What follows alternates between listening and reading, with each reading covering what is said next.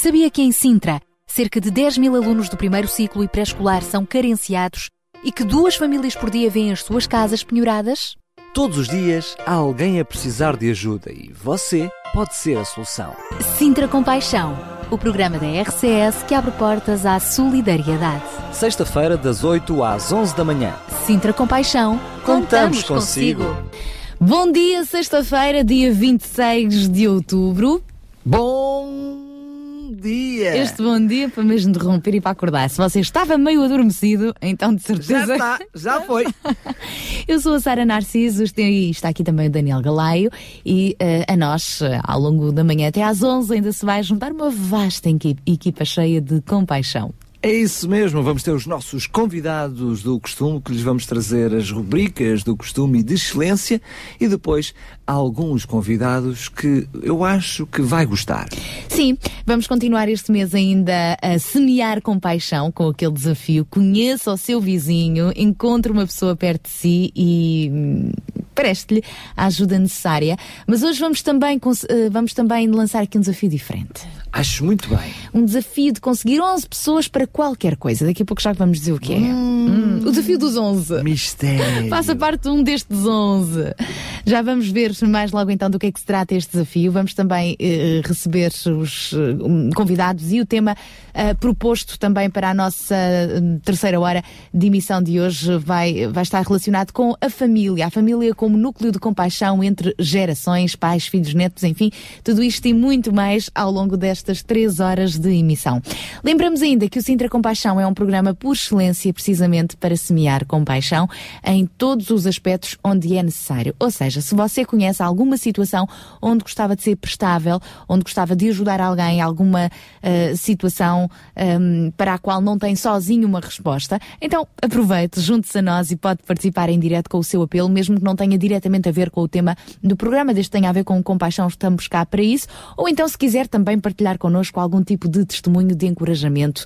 Por exemplo, encontrei alguém e assim fiz isto, aquilo, acolá, e portanto você pode fazer o mesmo numa situação como esta. Uma palavra de esperança, uma palavra amiga também é bem-vinda. Os nossos contactos, tome nota, 960 37 20 25, 960 37 20 25, via SMS poderá participar assim, também através do telefone 21910 6310 em direto, 21910 6310, ou então ah, ainda há outra hipótese que é através do nosso Facebook Rádio RCS.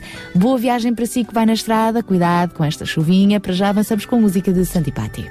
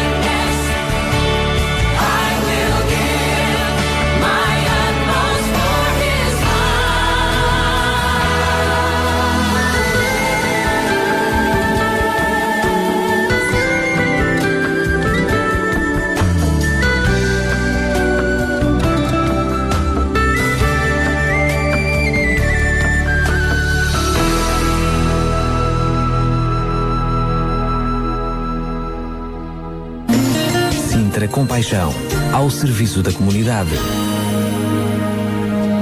São oito e um quarto e hoje caminhar na estrada é verdadeiramente uma aventura. Hoje e esta semana é o inverno que está quase a chegar. É isso mesmo. Não se esqueça de levar-se. É isso mesmo, não se esqueça de levar consigo sempre, sempre o guarda-chuva. Mas sempre que for na estrada e sobretudo Na ao volante. estrada, só ao volante leva o chapéu de chuva aberto. Não, não. E sempre que for na estrada e ao volante, então é conduzir com muita precaução. Não é demais lembrar. E também aproveito para lembrar que este domingo a hora vai mudar. É isso mesmo. De domingo para segunda vai poder dormir mais uma hora. Oh, que pena! Tenha compaixão de si e já sabe o que é que tem de fazer. Às duas da manhã o relógio atrasa ah, para a uma. Ou então, se quiser, quando se for deitar, na hora de se deitar, pronto, se não quiser acordar de Não, não. àquela Pelo hora. contrário, tenha compaixão de si e não acorda às duas da manhã só para deitar, mudar o relógio. Faça logo a Ah, alteração. exatamente, claro. Não custa nada. Bom, por falar em horas, ele é sempre muito pontual. O Ruben Barradas, com o seu espaço Mil Palavras. Vamos recebê-lo, o nosso primeiro convidado. É, então, até já. daqui. Olá, Ruben. Vamos lá. Olá, Ruben. Bom dia, Sara. Bom dia, Daniel. Bom dia a todos os ouvintes. Esta foi uma semana cheia de futebol e o dia de hoje não será exceção, dado que é o dia em que decorrem as eleições para a presidência do Benfica.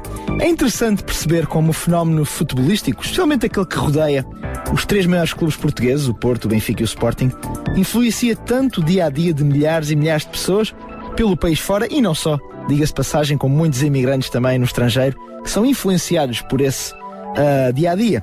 Na realidade, o futebol tornou-se muitas vezes uma espécie de escape para os problemas regulares das pessoas comuns, a forma de canalizar as frustrações, mas também de viver as alegrias que muitas vezes a vida nos nega. Toda a paixão que envolve o fenómeno do futebol não deixa de ser interessante de ser analisada, mas certamente que esse não é o meu papel aqui à sexta-feira de manhã, por isso voltemos às eleições do Benfica.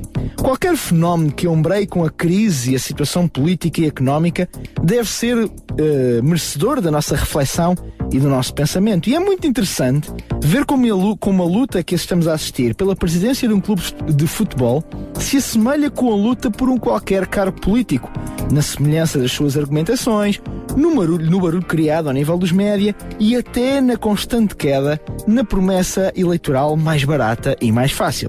O ser humano parece ter esta propensão para denegrir constantemente o outro, subir à custa da diminuição do estatuto de quem nos rodeia, de levantar poeira sobre o nosso próximo, de forma a poder ficar melhor na imagem, na pintura geral. Ora, aqui está uma das coisas que nos devia irritar no confronto político: o constante denegrir do outro em vez da verdadeira discussão de ideias e de propostas. É sempre mais fácil vencer pelo caminho do assassinato de caráter do que pelo debater de ideias. E posto isto, eu faço uma pergunta simples e consciente. E será que nós não fazemos o mesmo no nosso dia a dia? Será que nós no nosso trabalho também não brilhamos tantas vezes pela, pela diminuição dos outros em vez da nossa própria excelência? Se a nossa diligência é real de facto ou somos apenas o maior entre os mais pequeninos? Quando éramos estudantes, e se calhar alguns daqueles que nos ouvem ainda o são, Tínhamos por hábito desculpar uma nota menos boa com uma frase muito simples. Eu fazia-o muitas vezes. Ai, toda a gente na turma teve uma nota baixa, porque o teste foi muito difícil. Será que nós não o continuamos a fazer dia após dia após dia na nossa vida? Será que continuamos a usar tantas vezes esse argumento? Ser excelente, ser diligente, dar o litro, fazer o melhor que está ao nosso alcance, não é uma escolha de quem nos paga o ordenado ou de quem nos orienta. É uma escolha individual, minha e sua, caríssimo ouvinte. Por mais que queiramos passar esta bola, seremos sempre nós a responder por aquilo que fizemos e por aquilo que não fizemos. E muitas vezes é a nossa própria consciência que mais tarde ou mais cedo virá cobrar-nos a nós mesmos isso. Espero que nesse dia a nossa consciência possa estar leve, as nossas mãos possam estar limpas para responder à pergunta que a nossa própria consciência nos fará. E que pergunta é essa? Se calhar é aquilo que está na nossa mente neste momento. A pergunta é simples: o que é que fizeste com a tua vida? Em nome do Saber Portugal, em meu nome pessoal Ruben Barradas, desejo-vos a todos um ótimo fim de semana. Já sabem, próxima sexta-feira aqui estaremos. Até lá. E que com a nossa vida possamos também semear muita compaixão. Obrigada, Ruben Barradas, que regressa então para a semana à mesma hora, sempre com este espaço Mil Palavras. Sintra Compaixão, uma voz amiga.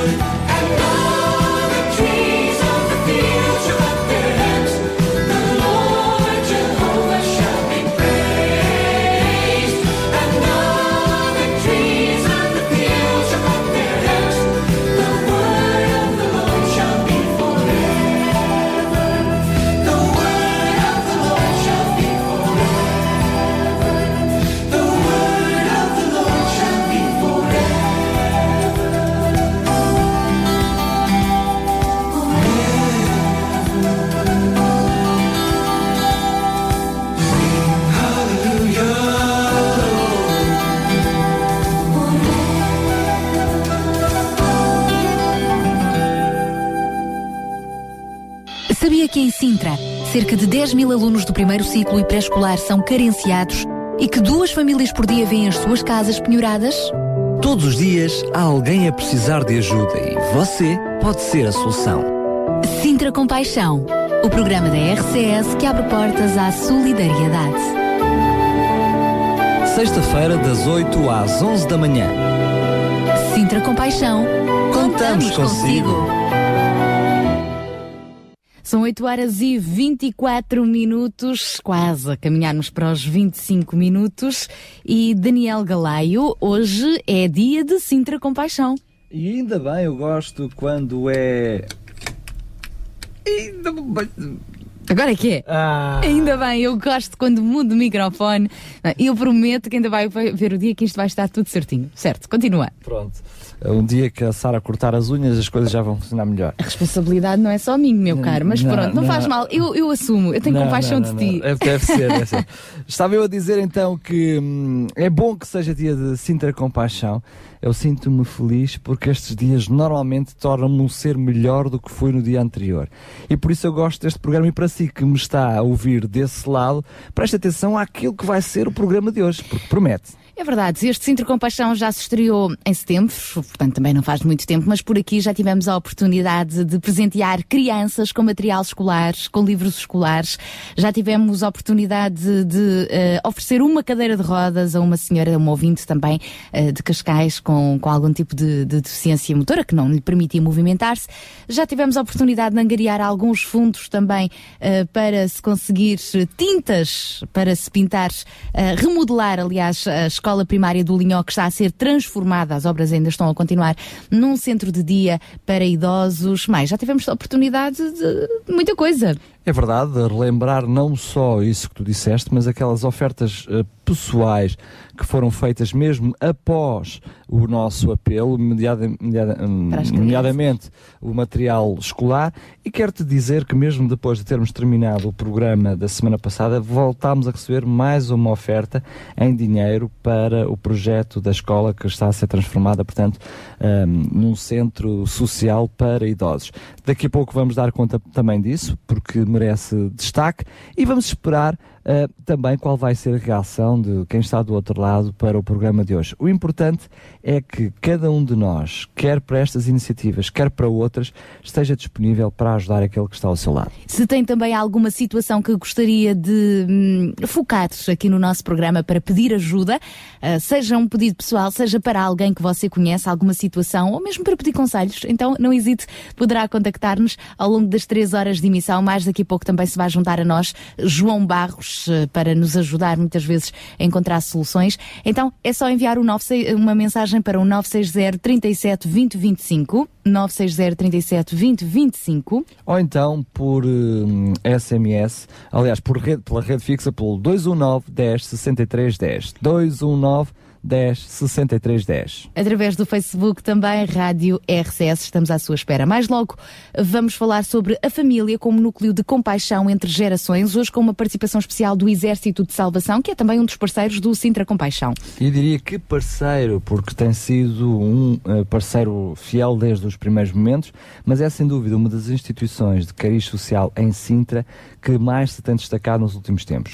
Já vamos então continuar a conversar, contamos consigo também. Para já, vamos receber Weekend, com aquela voz sempre fresca da nossa Marta da UCB. Vamos a isso? Com uma grande energia. Olá, Marta! Diz lá outra vez para ela te ouvir melhor. Olá, Marta! Hello a todos! Olá Sintra, olá Sara e Daniel! Olá a todos os que estão agora no caminho para mais um dia de aulas, trabalho. Hoje ouvi uma frase que dizia: Viver é fácil, o difícil é saber como viver. E pá, fiquei a pensar nisto. Será assim tão verdade que é difícil saber viver? Então, mas se nós nascemos, aprendemos a respirar, brincamos, aprendemos a ler, choramos, rimos, crescemos, como será possível que não saibamos viver? Bem, comecei então a pensar e a verdade é que viver talvez mais do que tudo isto que naturalmente fazemos desde que nascemos. Então, viver é mais. O que mais podemos fazer no nosso dia a dia do que o que naturalmente faríamos para verdadeiramente vivermos? Será que é correr uma maratona? Bem, estaríamos mais saudáveis que a maioria. Será que seria entrar num filme com grande papel e ser conhecida em todo o mundo? Será que seria ser um grande jogador de futebol para ganhar muito dinheirinho que até poderíamos doar? Será isso viver mais e saber viver? Hum, se calhar não é bem por aí. Se calhar, saber viver será seguir os conceitos e sugestões que ouvimos, por exemplo, aqui no Sintra Compaixão e ter um coração mais aberto. Ajudar mais pessoas, dar a mão, fazer voluntariado, será isso? Será que se formos mais amigos dos outros aprendemos a viver? Mas nunca vos aconteceu abrir tanto o nosso coração e as nossas mãos que, apesar de tanto estarmos a ajudar os outros, continuamos a sentir-nos incompletos, vazios, sem vida. Com um bocadinho mais de atenção, podemos compreender outra coisa. Quando nascemos, estamos completamente vazios. Bem, quer dizer, ainda não temos a nossa personalidade, as nossas memórias, tudo está aberto ao que vamos construir nos próximos dias, meses, anos. Então, se assim é, talvez este seja o primeiro passo que agora, mesmo já adolescentes ou quase adultos, tenhamos que fazer. Esvaziar-nos de muitas das coisas que nos encheram a personalidade, que nos tornaram resmungões em relação a alguns assuntos, magoados em relação a outros. Dar espaço é então esse o primeiro passo que tens de dar para começares a viver de verdade. Não é andar para trás, acredita. Depois de esvaziares tudo isso, começa do início. Volta a lembrar-te qual é o objetivo que tens para a tua vida aqui na Terra. O que é que deves fazer ou ser para que a tua vida daqui em diante seja mais do que respirar e crescer. No que podes basear o teu coração e, por consequência, aquilo que pensas, aquilo que fazes. Começa por saber que és especial e acredita que Deus fez-te mesmo com um propósito concreto. Até pode ser correr a maratona. Até pode ser fazer voluntariado para ajudar os que estão à tua volta. Ou até pode ser seres um grande jogador. Só tu poderás saber, se viveres com intensidade. Até à próxima, Sara, Daniel. Até à próxima, Sintra Compaixão e Rádio Clube de Sintra. Adeus! Sintra Compaixão. Paixão por Cristo e compaixão pelas famílias do Conselho de Sintra.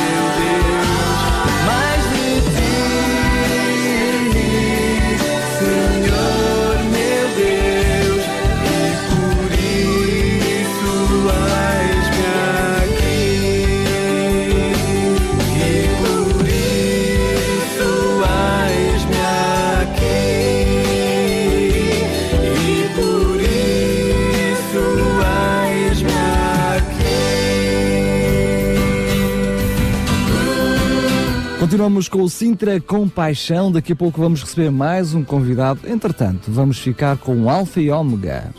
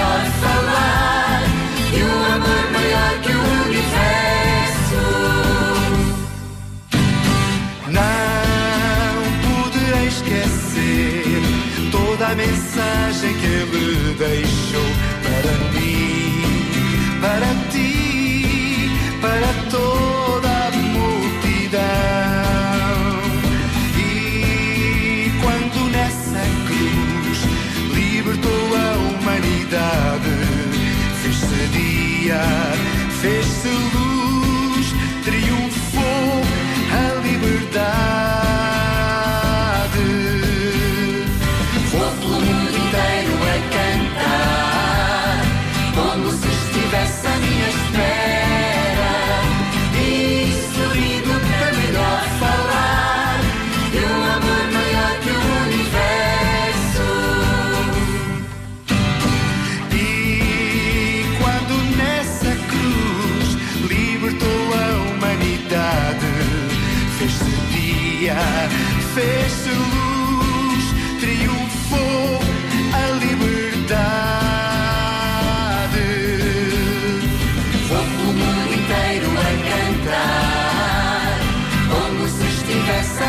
fail.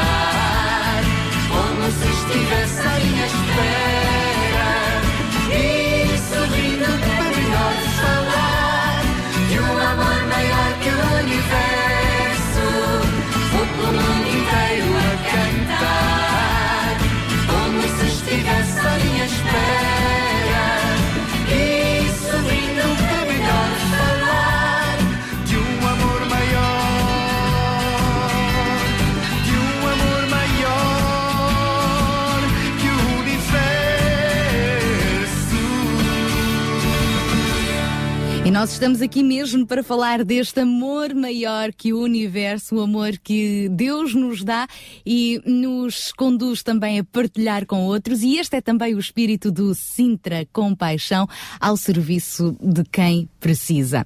Ao longo desta manhã até às 11 vamos ter vários convidados connosco aqui em estúdio. Na última hora vamos nos focar essencialmente na questão do papel da família. Vamos ter connosco o Exército de Salvação, um dos parceiros deste Sintra Compaixão, mas você já sabe que se pode sempre juntar a nós com as suas histórias, os seus pedidos, os seus testemunhos, via SMS 960 37 20 25, 960 37 20 25. Ai, eu acho que disse tão depressa que ninguém apanhou. Ajuda-me, Daniel. Sabes o que é? É pedalada da manhã.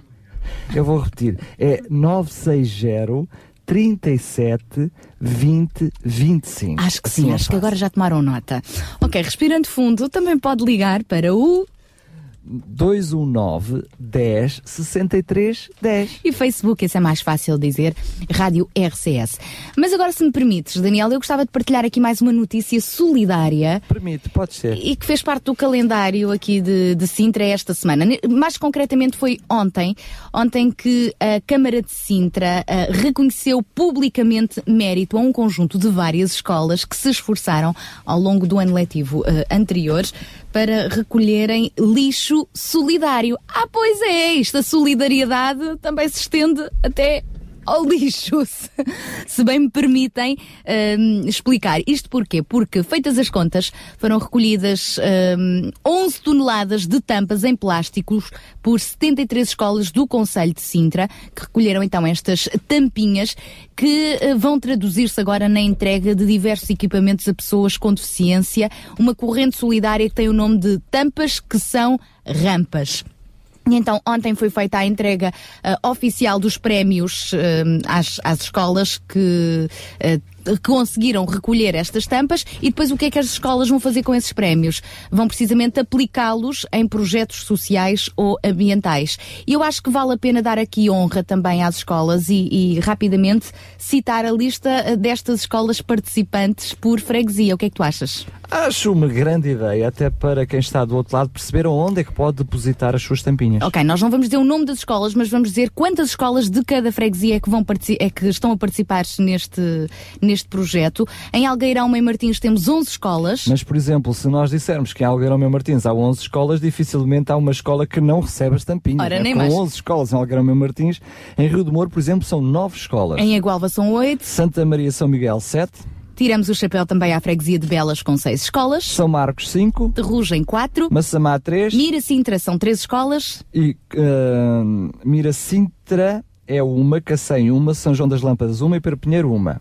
Assim é que é que é. Exatamente. E depois temos também Monte Lavar com 3, que é Luz e São Pedro com 3 escolas e ainda Colares com duas escolas eh, a aderirem então a esta iniciativa.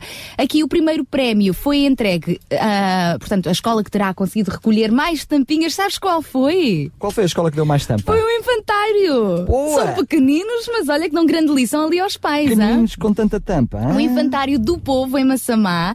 Em segundo lugar ficou ah, uma escola na Terrugem, a escola EB número 2 da Terrugem, a escola de Gudigana. E em terceiro lugar ficou Em Gudigana. em Gudigana, Terrugem. A Gualva. Em terceiro lugar ficou a Gualva. Onde é que tu Não estás ficou. a ver isso? E em terceiro, a Gualva. Ah, Gualva. Em terceiro. Ah, eu estou a ver o número, as escolas com mais. eu estou a ver eh, A eh, freguesia. a freguesia Não, não. com mais A escolas. escola local mesmo conseguiu mais. Em terceiro lugar ficou... EB Mira Sintra. Mira Sintra, Com isso valor mesmo. de 505 kg de tampas. Ora, já viste o que é? E a de Massamá, que foi a vencedora com 560 ca- quilos de tampas. Muita tampa. É muita tampa. Mas olha que em 500 kg, uma diferença de 50 kg também não é muito. Não, não, Não, é. é. muito. É quase o peso dos sacos. Portanto, já, olha, bom truque. Ah, ah, ah, ah, bom truque. Portanto, já sabe, façam mesmo. Os sacos também são de plástico. Provavelmente também deve dar para alguma coisa. Pode ser, nunca sabe. Façam mesmo também, junte as suas tampinhas. Se não souber que destino lhes dar, pode sempre entregar a uma destas escolas ou diretamente à, junta, à sua junta de freguesia. E nós aqui na RCS aproveitamos para dizer que temos realmente vindo a receber muitas, muitas tampas e temos, de facto, aqui um conjunto de muitas, muitas tampas e vamos fazer. Tínhamos, já entregámos Já, também. já estão todas entregues? Já, tu é que vieste ainda a pôr o, o rímel e não reparaste. Neste espaço de 10 minutos foram sim, embora. foram, foram, foram. Já têm destino. Já- já foram, já Eu foram. ia fazer um apelo ao contrário. Se houver destino, digam-nos. Pois, não, mas já foi, já foi, já Que foi. bom, que bom. Isto porque houve uma primeira recolha de tampas para uma cadeirinha de rotas para uma criança. Cedeu, foi Enchemos uma tantas, carrinha in- inteira cheia de tampas. não cabia mais. Ah, depois da entrega, continuámos a receber tampinhas. Pronto, Tá, damos já a tampa na RCS. Portanto, Pronto, assim. é, é louvável termos iniciativas como esta e vermos ah, a adesão, as pessoas sempre disponíveis para nos ajudarem. Fica então este apelo, dê tampa à- às tampas, não é? Dê tampa à, à, à injustiça, dê tampa à indiferença e, e junte-se, porque cada tampa pode dar uma rampa, uma rampa de lançamento para uma cadeira de rodas, por exemplo. É? Isto é foi uma brincadeira. Uma rampa de lançamento para uma cadeira de rodas. Só espero que quem nos esteja a ouvir diante de carreira Não de rodas seja não se lançado lance para onde não rampa, deve. Pronto. É boa disposição logo pela manhã. São 8 horas e 43 minutos. Eu sugeria que avançássemos para mais um tema musical e logo depois recebêssemos aquela menina, senhora, já uma senhora muito simpática, ela que tem um, um grande trabalho com os surdos mudos. De manhã costuma estar até ahm, num, num dos programas da, da televisão. Não vamos dizer qual para não mudarem. ah, Pois não é. Lá É na SIC, mas não dizemos qual é que é. Não sei se é na SIC, olha Ah, que não é. Não, É na TV. Pode ser. Não, não confirmo nem desminto. Olha, eu queria ajudar, mas não consigo. É TVI, sim. Ah. Ela costuma estar lá também a fazer a tradução para a linguagem gestual. Estamos a falar da. Hum, Eu estou a ouvir aqui um ruído lindíssimo. Eh, Estamos a falar da, da Paula Teixeira. Pronto, está dito. A Paula Teixeira que vem aí já a seguir com o, o espaço da inclusão, mais um espaço que faz parte aqui então da, da nossa, do nosso Sintra Compaixão, o espaço da UCB. É já a seguir então que vamos receber a Paula Teixeira. Sintra Compaixão. Uma voz amiga. Mas primeiro voltamos à música com o Zacapela. Almighty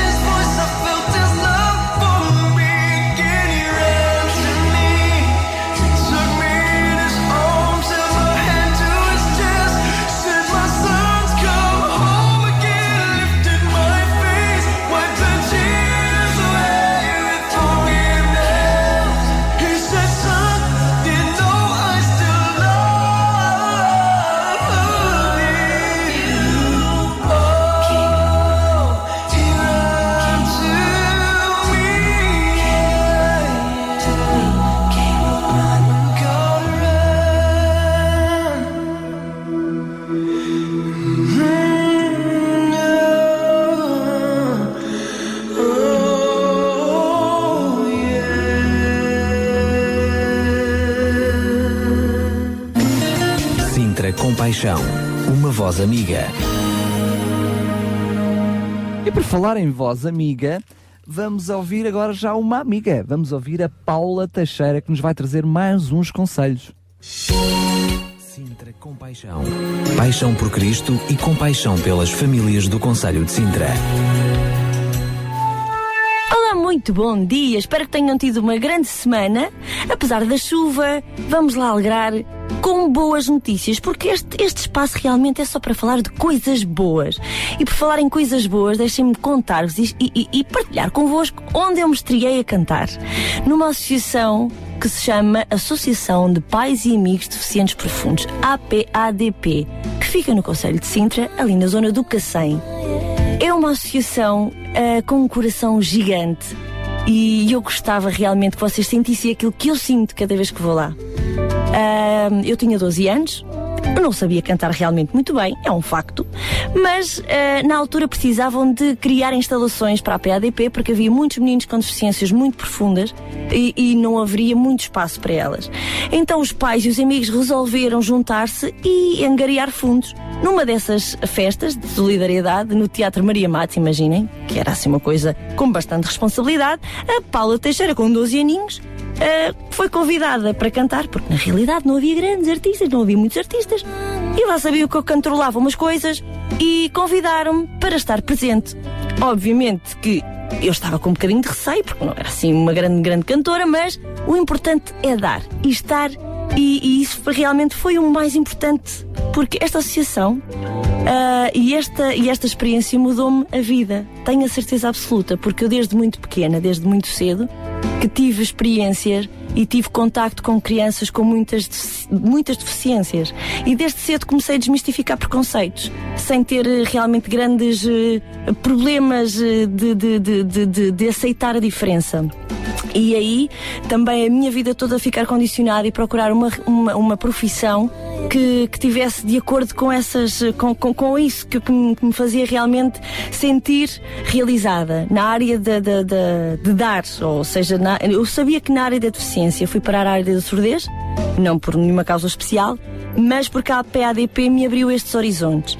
Ahm, e eu gostava de vos falar desta associação, que é uma associação de amor, é uma associação de carinho de, de pessoas que, tra- que trabalham ali, que imaginem, eu hoje já, já, já, já tenho, e vou-vos confessar a minha idade, tenho 36, imaginem, comecei a cantar aos 12, eu já sou, já, já, já sou, ah, faço parte da mobília, sou uma dinossauro vá, da PADP e, e vi aquela casa crescer, vi aqueles meninos crescerem eu cresci com eles. Ahm, eu tenho lá um, um- no, início era um, noi, um namorado que, que hoje, passado tantos anos, já é o meu noivo, que é o Tó Portugal que eu gostava que todos tivessem um Tó na vossa vida. O amor que ele dá é uma coisa inacreditável e, e basta estar só, basta sorrir, basta dar um beijinho e, e- e- o amor naquela associação brota de uma maneira incrível. Eu já sei que estou muito empolgada a falar da associação, da APADP e já me estão a fazer sinais que eu já estou a falar demasiado. Ou seja, eu tenho muito para contar, por isso não vai dar esta semana. Vou contar para a outra uma, uma coisa que me aconteceu com o Francisco, que é deliciosa e quero mesmo, mesmo partilhar com vocês. Por isso, olha, uma grande semana, muitos beijinhos e até lá. Eu sou a Paula Teixeira, do UCB Portugal, aqui com vocês na Sintra Compaixão. Sintra Compaixão, ao serviço da comunidade.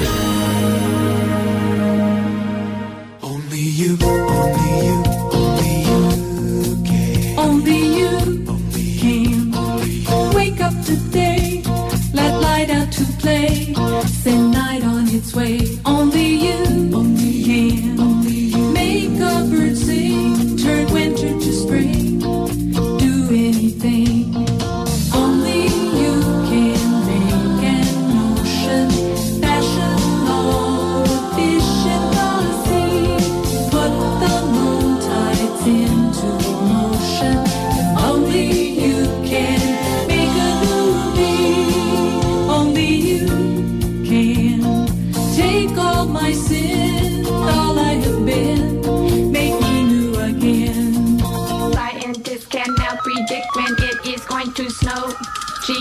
Geologists can't know when a volcano's going to blow.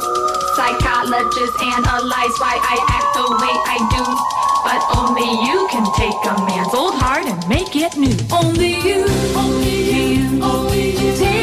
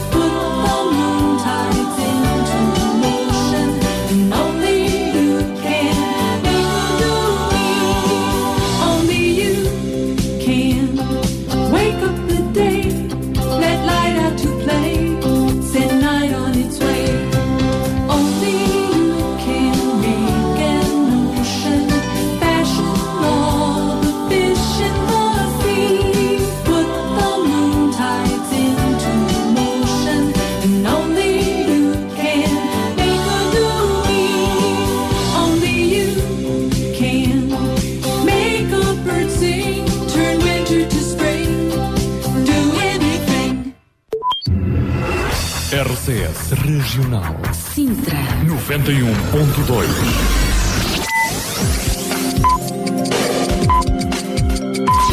Sabia que em Sintra, cerca de 10 mil alunos do primeiro ciclo e pré-escolar são carenciados e que duas famílias por dia vêm as suas casas penhoradas? Todos os dias há alguém a precisar de ajuda e você pode ser a solução. Sintra Compaixão, o programa da RCS que abre portas à solidariedade. Sexta-feira, das 8 às 11 da manhã.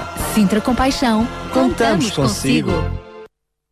Sintra Compaixão até bem perto das 11 da manhã e agora faltam ainda 4 minutinhos para chegarmos às 9. E eu acho, Daniel, que já podemos hum, dar as boas-vindas ao nosso. Eu, eu não vou dizer convidado porque ele já é da casa, não é? Ao nosso eh, terceiro caseiro, assim fica mais giro, aqui do nosso Sintra Compaixão. É ele também que está arduamente todas as semanas por detrás dos conteúdos dos nossos programas, a correr aqui e acolá, a, a levantar as mangas, a arregaçar as mangas. Ele é ele é carpinteiro, ele é assistente social, ele é tudo o que vier à mão para fazer para ajudar o próximo. Ele é o que tem de ser, é marido, é pai, é amigo. João Barros, bom dia. Muito bom dia. Olha, João, eh, eu acho que tu precisavas de trazer. Eu eu estou a ouvir com eco, eu tentar perceber o que é que se está a passar. Pois, de Já vez sei em quando. é, Eu sei o que é. Pronto, podes, agora podes levantar o teu. É que ou baixamos o som dali das colunas, ou então dá, dá, dá confusão. Podes abaixar, podes levantar, agora podes falar, João. Ok, ok. Estávamos aqui. Isto são eh, os efeitos do direto. É isso mesmo. Ah, estávamos a. ah, estávamos não, a Sara estava com toda a justiça a elogiar o João. E, e bem, por aquilo que é um homem facetado. Mas o João, para quem sabe já de quem está do outro lado, é, é, é o mentor que está por detrás do Sintra Compaixão e, portanto, damos a voz ao mentor para perceber como é que está a correr o desafio que lançámos a semana passada e vêm novos desafios por aí. Pois realmente eh, este trabalho todo que tem sido um trabalho árduo ao longo do, do, do mês inteiro em relação à, à escolinha eh, primária do, do Linhó eh, tem sido não só um, um trabalho, um trabalho, vamos lá dizer, de mãos, não é? Eh, de pintura, de, de, de restauro, eh, enfim, de limpezas, mas muito também de convívio e de comunhão com o grupo de, de idosos do, do Linhó. Uh, e é nestas coisas que eh, acabamos por ver que estes, eh, este- estes pequenos projetos têm tido um grande impacto. Na realidade, o impacto não se mede só por agora termos uma escola bonitinha, eh, toda pintadinha e limpinha e preparada para receber um convívio de, de idosos, Eh, mas pelo ambiente da amizade, os relacionamentos que se foram criando, eh, as amizades eh, que se foram construindo, pessoas que nós não conhecíamos e, portanto, tanto jovens como, enfim, voluntários que vieram de várias partes. E a semana passada tivemos aqui um grupo de voluntários que vieram dos Estados Unidos também para colaborar. Eh, têm, têm sido, de alguma forma, uma, uma, uma maneira de, de, de construir esta amizade com a população local e não só os idosos, como os comerciantes, eh, os habitantes, eh, de uma forma geral. E, e ver a motivação de, de cada um deles eh, ao verem este novo espaço e já começar a sonhar como irão utilizá-lo e já estamos a falar da sardinhada e, e da frangalhada e, e de, enfim, de, de- de- Bons tempos de convívio. Exatamente. Bons tempos de convívio. Ó João, tu levas a sério aquilo que é o apelo para o mês, não é? De, de estar junto do nosso próximo, ah, do nosso vizinho, sendo que tu arranjaste uns vizinhos um bocadinho nada mais distantes, não Pois, foi? pois, no fundo, não fica assim tão distante. O Maralim vais mudar, portanto, pertence à freguesia de Rio de Moro. Uh, pronto, Linhó, uh, apesar de pertencer à freguesia de São Pedro de Penaferrim, uh, só está a 10 minutos de- da minha casa. É verdade, é verdade. Portanto, e pronto, e, e eu volto a dizer, Linhó foi a minha primeira, a primeira localidade.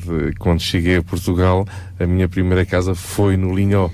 Uh, então, uh, há aqui uma, uma relação especial. E ainda a propósito deste projeto solidário do Linhó, nós podemos agora lançar então o desafio desta Sim. semana e depois vamos recordando ao longo do programa, ah, que ainda está relacionado com a necessidade de adquirir os meios financeiros necessários para cobrir as despesas das tais tintas para a casa ficar bonita, a casa que vai ser o centro-dia dos idosos. Exatamente. Portanto, esta é a última, esta é a última vez que nós iremos lançar E agradecemos desde já a todos os que têm colaborado. Exatamente, tem sido fantástico eh, a forma como cada pessoa tem, tem telefonado e, e se tem envolvido também eh, nos trabalhos eh, a nível do, do- das pinturas, da, da- da limpeza e, e tudo isso.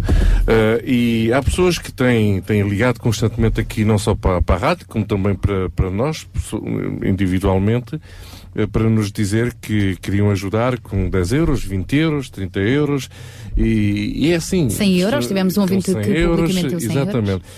Portanto, neste momento, nós não queríamos só estar aqui eh, a, a- a falar de dinheiro, porque isto não, não, não, não se trata, não se trata disto, mas, na realidade, gostaríamos de encontrar 11 pessoas. E 11 pessoas que pudessem contribuir com 20 euros. Ao encontrarmos 11 pessoas que contribuíssem com 20 euros, já teríamos esta despesa toda paga. Ahm, e, portanto, isto é, é um desafio eh, que parece muito grande, mas ao mesmo tempo que está ao alcance de, de cada um de nós. Eh, este é um desafio que iremos lançar neste programa e que não voltaremos a lançar mais porque eh, iremos avançar para outros Até, desafios. exatamente, até porque a partir da próxima semana temos mais novidades no Sintra Compaixão. E Daniel, temos mais Temos- alguém a acusar. É isso mesmo. Temos mais uma oferta. Essa oferta vem da Cândida Silva. Ahm, eh, é um beijinho muito grande para a Cândida. Nós não tínhamos falado na Cândida no programa anterior, porque esta oferta já chegou bem após eh, o, O programa terminar? programa terminar. Eu penso que até já foi da parte da tarde, salvo erro, na, na sexta-feira passada. E, portanto, só mandar um beijinho, porque é merecido. A Cândida Silva também ligou a dizer que está disponível para fazer uma oferta em dinheiro. Portanto, daquilo que é o dinheiro que nós precisamos para conseguir adquirir as tintas para ahm, pintar a escola, não é? para a remodelação da escola, para criar os centros de convívio, a Cândida já eh, colocou mais uma, uma pecinha no milheiro. Muito Ela, obrigado, ela não partilhou Cândida. connosco qual seria a quantia, mas também não precisa de fazer, o seu coração dirá na altura de então quando entrarmos em contacto com ela. Queremos é lançar este desafio e estimular outros cândidos e outras cândidas para participarem também com eh, a ajuda é 20 euros. Queremos arranjar 11 pessoas que, que nos cheguem que, nos, que façam esta oferta de 20 euros para se tornar possível, para tornar uma realidade este centro de convívio para pessoas idosas. Se quer participar ou de alguma forma colaborar, então ainda vai a tempo, eh, basta ligar para o 21910 6310, 21910 6310. Pode também enviar um SMS para o 960 37 20 25, 960 37 20 25 ou através do nosso Facebook Rádio RCS. No nosso Facebook tem lá, o telefone já toca, maravilha, fantástico, já vamos ver quem é. Ah, entretanto, deixe-me dizer, isto é alegria, isto a gente tem de soltar a alegria. Solta-te, mulher, Em direto. Se quiser saber mais, inclusivamente sobre o porquê das tintas terem este preço, quais são e quais não são, eh, nós temos tudo explicado no nosso Facebook. Já é um preço de custo, portanto, diretamente do, do produtor, é verdade, senão o preço eh, multiplicaria. Ah, e está tudo explicado no nosso Facebook. Portanto, venha daí, nós aqui jogamos às claras, somos transparentes, neste caso com um coração colorido, e estamos aqui mesmo para ah, ajudar, seja no que for. Participe então no Sintra com Paixão. Daqui a pouco nós já vamos receber também o Carlos Pinto Leite, já é um amigo da casa também. Todas as manhãs, ah, às sextas, ele participa, pouco depois das nove, ah, e, e todas as manhãs, bem cedinho, ele já nos manda também uma mensagem pelo Facebook a lembrar: vais logo às nove, vou estar aí, não perca espaço link. Obrigada, Carlos, por estar também desse lado. É verdade, é já a seguir que vamos receber então o nosso amigo Carlos Pinto Leite neste espaço da UCB, mas antes voltamos à música, agora com Laura Morena, quando são nove horas e quase, quase cinco minutos. Bom dia!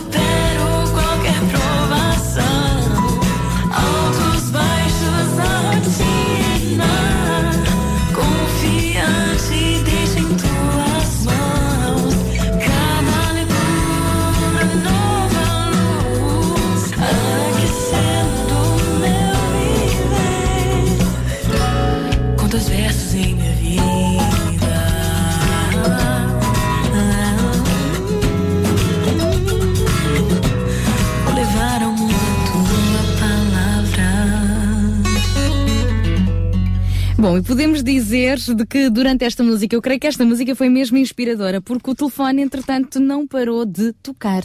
Olha, eu quero ir mais longe, Sara. Eu até admito que a música possa ser inspiradora, mas eu não acredito que haja movimento de pessoas para dar seja o que for, se não for o Espírito Santo a trabalhar nos seus corações, mesmo que elas não saibam. Mesmo que elas não saibam. Sem dúvida nenhuma. É bom então lembrar que estamos com o Sintra Compaixão hoje a lançar eh, um desafio. Procuramos 11 pessoas que cada uma delas possa eh, apoiar com 20 euros eh, o necessário dinheiro então para cobrir as despesas das tintas, das tintas para transformar a antiga escola primária do Linhão num centro de convívio. Provavelmente nós não vamos conseguir pôr os 11 eh, mosqueteiros os 11 ajudadores, os 11 heróis no ar, mas alguns vamos conseguir e vamos rapidamente ao telefone atender, por exemplo, a Anaína Lourenço do Barreiro. Olá, bom dia. Olá, bom dia, Sara. Um beijinho grande! Ana, conte-nos lá então, o que é que hum, a motivou a dizer, bem, vou ligar e vou ajudar? Principalmente o facto da Rádio Sintra ser eh, a minha companhia todas as manhãs. Mesmo no Barreiro? depois- Exatamente. Eh, e depois também o facto de que juntos chegamos mais longe, não é? Hum, acho que não há nada como, como sermos solidários e, e apoiarmos dando o melhor de nós, pouco que seja, mas o melhor de nós. Muito obrigada então, Ana. Nós depois, a equipa do Sintra Compaixão entrará posteriormente em contacto consigo, ou então no nosso Facebook também temos lá eh, o NIB, através do qual poderá colaborar com os seus 20 euros do coração. Será um prazer também contar consigo. obrigado. Obrigada. Muito obrigado. Continuem a fazer um bom trabalho, a transmitir esperança às pessoas, que acho que isso é realmente aquilo para que Deus nos trouxe. E Nem mais. desse lado também. Obrigada, Ana. Beijinhos. Bom dia. Bom dia. E a seguir, Ana, temos mais um ouvinte. Foste tu até que atendeste a chamada, É É, é no, é no outro número de telefone, o Eliezer. Olá! Olá, muito bom dia. Ó Eliezer, vou-lhe só pedir que possa baixar um bocadinho o volume do seu rádio, que está a fazer fi, fi, fi, fi, fi, fi, feedback. Pronto. Agora sim, já está. Já, Já está melhor assim? Um grande abraço, Elinézer. Obrigado mais uma vez também por Alô? estar connosco. Alô, alô. Alô? Elinézer chamada. Ah, Nós estamos, nós estamos a ouvi-lo. Nós estamos a ouvi-lo em Ah. perfeitas condições. É Diga-nos. baixou, baixou o volume do rádio Diga-nos. Pois é, o pelo telefone. De onde é que nos liga? Eu digo da- de, de Sintra, De Sintra. mesmo, é, é da região de Mãe Martins. Boa, Elinézer, o que é que o levou a participar? É, primeiro eu quero, quero parabenizar a- o trabalho que vocês têm vindo faz- a fazer, né? E a grande vitória que vocês conseguiram de, de estar aí 24 horas por dia em direto trazendo, trazendo a palavra de Deus, né? Nada, Elinézer. E ouvi esse desafio e resolvi participar também. Um grande abraço. É motivador Nós somos sentir outra que. denominação, mas a Rádio, a Rádio Clube de Quinta tem sido a minha companheira o dia inteiro.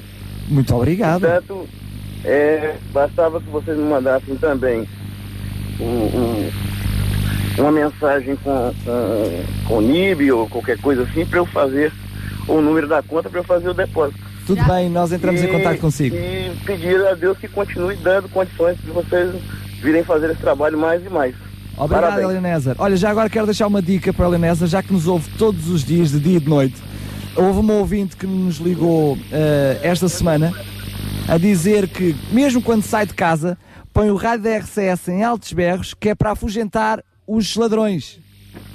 Portanto, é só falta o, o Elinézer ouvir-nos quando sai. Está bem? Tá bem. Beijinho, um beijinho então. Um beijinho. Um abraço. Obrigada, Bom obrigada. dia. Parabéns mais uma vez. Obrigada, obrigada. Esta chamada não estava nas melhores condições, É, mas não importa. Ele, eu sei, eu sei. Ele, quando não nos estava a ouvir, voltou A pôr mais alto o a pôr mais alto rádio e pronto. E lá veio o fi, fi, fi. Mas fi, foi bom, fi. foi bom. João, ah, já temos aqui estas respostas, mais outras que os telefones entretanto foram tocando e nós, eh, aqueles ouvintes que, que não fizerem questão de ser anónimos, porque há muitos que, que dizem não, eu não quero, é mesmo. Não, eu quero ajudar, mas não quero. é Mas também não tem problema nenhum dar o nome, não é uma questão de, de- de vaidade pessoal, é uma questão de reconhecimento também e honra. E eu quero reconhecer aqui também eh, a Olga Serrano, de, hum, que nos manda uma mensagem também eh, de Albarraque, a dizer que também quer ser um dos 11. Portanto, já temos mais uma. Obrigada, Olga, um grande beijinho. Um grande beijinho. Olga. João, como é que tu sentes quando ouves assim aqui? eh, é a Ana, é a Olga, é o Elio Nézer, disse bem o nome? Sim, há mais. E há tantos mais. outros. Pois isso é fantástico. É fantástico ver eh, como as pessoas se mobilizam e, e- e pronto, e dão, e dão asas eh, eh, aos seus corações em quererem ajudar por uma causa muito simples e que faz eh, toda a diferença na vida de uma comunidade e de um grupo de pessoas numa localidade do Conselho de Sintra. Portanto, eu, eu só fico contente pela motivação, pelo, eh, enfim, pela, pelo envolvimento.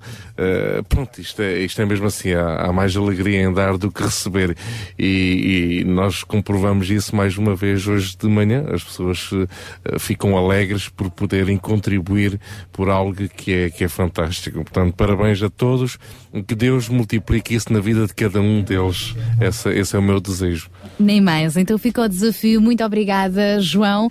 Ah, nós vamos continuar com este desafio. Precisamos de 11 pessoas para colaborar com 20 euros então para esta causa, para terminar a pintura da casa de convívio do uh, Linhó. O telefone é o 21910 6310.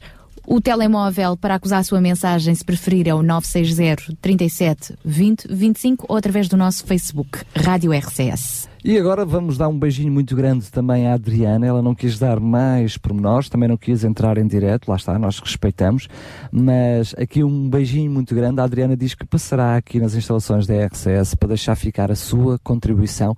Um beijinho muito, muito, muito grande. Na realidade, tu continuas a dizer que precisamos de 11 pessoas, mas já há muito que já não são precisas 11 pessoas. São menos, Ainda são não menos. atingimos as 11, é o, é o precisamos para conseguir o total do dinheiro. Só relembrar isto que ainda não foi dito, que eh, o dinheiro que nós estamos a angariar para a aquisição das tintas já é apenas para pagar o custo da própria tinta, visto que a própria casa que vai vender as tintas nos vai conceder a preço de custo, portanto, eh, apenas para minimizar os estragos, diria eu, porque não está fácil para todos. Portanto, já a própria empresa vai contribuir e vamos comprar tinta de qualidade a preço muito, muito baixo. E também aproveitamos para dizer que se acontecer haver mais do que 11 ofertantes, não faz mal, porque todo o dinheiro será canalizado, neste caso, para outros projetos do Sintra Compaixão e é claro que daremos conta de tudo, como é que o dinheiro é utilizado, para que é que é, até porque o inverno está aí a chegar e de certeza que há muitas outras causas para abraçar. Mas sobre isso falaremos também no próximo Mas é programa, não é, João? referir, penso que é importante referir quando tu falas em outros projetos, porque na realidade aquilo que estamos a fazer para com ahm, ah, a escola é apenas uma parte do todo, ou seja, na realidade, eh, segundo salvo erro, ah, e está aqui o João para me desmentir, mesmo Não para é além só o das dinheiro das tintas, é tintas. preciso as torneiras, é Ah, preciso sim, as sim, janelas. sim. Portanto, o, din- o objetivo será sempre o mesmo. o mesmo não é projeto, outro- mas não, é para o outro mesmo fim. Fizeste bem corrigir, porque Daniel, Nós obrigada. apenas estamos a contribuir com uma pequenina parte, até porque nós eh, dificilmente conseguiríamos arranjar tudo aquilo que é preciso. Lembramos que estiveram connosco cá ahm, a semana passada, aliás, há duas semanas, não foi? Foi há duas semanas que estiveram cá os Exato. responsáveis, foi há duas Exatamente. semanas, e eles vão precisar da volta de 200 mil euros para Sim. construir o novo. Mas isso não se pode falar. Não se pode falar. Não, não. Ok, mas para dizer que o dinheiro será então emprego a favor desta. Nós somos mais concretos e mais específicos e propomos-nos arranjar o, o suficiente para ter as tintas. E já é uma benção. E, e para si que está do outro lado e que nos está a ouvir e que está a contribuir, um muito, muito obrigado. Realmente, eh, ainda estávamos a falar na- há uns dias atrás com alguns dos responsáveis do, eh, da Associação de Reformados do, do Linhó.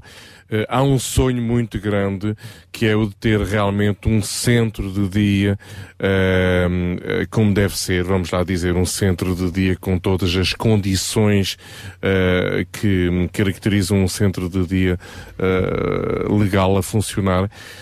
E para isso é um centro de dia que custa muito dinheiro. Isto é, isto é mesmo assim. É um sonho que já, já há uns 10, 15 anos que anda atrás da cabeça destas pessoas. Agora, é difícil desenvolver um projeto desses. A nossa parte é uma gota d'água, mas é uma gota que para já fará toda a diferença porque eles estão-se a mudar neste momento mesmo para esta antiga escola primária e só o facto de se mudarem já vão poupar 500 euros Mês, mensais. mês, mês. Portanto, não é pouca coisa realmente. O tempo já vai avançando, entretanto, e vamos recebendo mais SMS. Neste caso, um grande beijinho para Arlete Santos, que também se oferece para ser uma destas eh, 11 guerreiras a contribuir. E para a Noémia, que nos manda outra mensagem a dizer que quer ser uma das 11. Já não tem tempo para ir pintar, mas tem tempo para contribuir. Beijinhos, Noémia Antunes também, eh, que nos manda esta mensagem de Meio Martins. Bom, nós daqui a pouco já voltamos a conversar. Esta manhã até às 11 vai passar a correr, estão mesmo a ver, porque ele já está prontíssimo para entrar. Estou a falar então do, do nosso amigo Carlos Pinto Leite com o mais a sugestão de um site. Vamos a isso? Sintra Compaixão. Paixão por Cristo e compaixão pelas famílias do Conselho de Sintra. Olá, muito bom dia a todos. Bom dia, Sara. Bom dia, Daniel. Bom dia a todos os ouvintes da Rádio Clube de Sintra. Sou Carlos Pinto Leite e estou aqui novamente em nome da UCB Portugal para vos trazer a referência de mais sites, páginas de Facebook, sítios de internet relevantes que vale a pena visitar. E o primeiro, começamos já, é a Associação de Beneficência Luz Alemã. O site é www.abla.org. Trata-se de uma IPS, ou seja, uma instituição particular de solidariedade social, fundada em 1984 e que em 1989 viu a abertura de um centro social infantil. Em 2010, aconteceu a abertura do Gabinete de Apoio às Famílias Beneficiárias do Rendimento Social de Inserção e, ainda este ano, a abertura da loja social em Mãe Martins, onde é realizada a venda de artigos a preços muito baixos. O objetivo desta instituição é basicamente servir a comunidade envolvente na área educacional, social e cívica, bem como prestar ajuda humanitária. Tem vindo a desenvolver um trabalho de excelência ao nível dos serviços, da prestação de serviços e também da valorização do trabalho em rede com entidades do Conselho de Cascais e outros conselhos adjacentes. Os serviços prestados pela, por esta instituição, nomeadamente, são o Centro Infantil e Juvenil, parcerias com escolas públicas, apoio psicológico e social, cantina social, apadrinhamento, equipas de rua, projetos no âmbito da dívida zero e do rendimento social de inserção, bem como diversas ações de formação, nomeadamente informática, inglês e outras, e dispõe ainda de uma casa de hóspedes com excelentes condições, eu posso comprovar porque já lá estive. No site podemos encontrar os diversos departamentos desta organização e os seus responsáveis, a história da instituição, serviços oferecidos, a área para a oferta de donativos, bem como outra área para os projetos que estão atualmente em curso. No site é ainda possível encontrar informação sobre o programa de apadrinhamento de crianças, bem como de serviço de apoio domiciliário, com refeições diárias e higiene, em casa das próprias pessoas, a cantina social com refeições diárias para os utentes, bem como o envio de contentores para apoio a escolas em África. Podem acompanhar o trabalho desta organização também na sua página de Facebook, Associação de Beneficência Lusolmã. Não esqueçam, e mais uma vez uma referência ao site www.abla.org. Da minha parte, por hoje é tudo, mas não se vão embora, continuem desse lado que continuam muito bem, com a boa disposição da Sara e do Daniel. Forte abraço para todos e até para a semana. Um abraço então também ao Carlos Pinto Leite, sempre com estes, eh, estes pontos de interesse tão interessantes que podemos encontrar na internet. Sintra Compaixão, ao serviço da comunidade.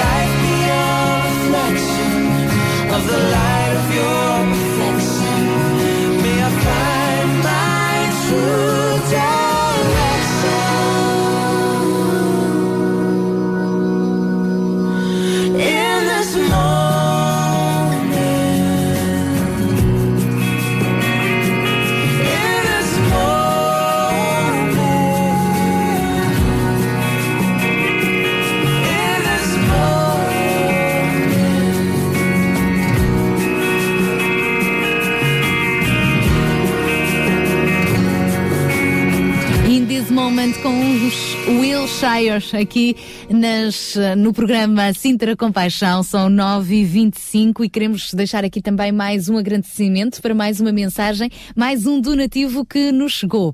Via SMS. É verdade, é verdade. Só antes mesmo de dizer mais este, nome- este nome. Oh, Sara, obrigada.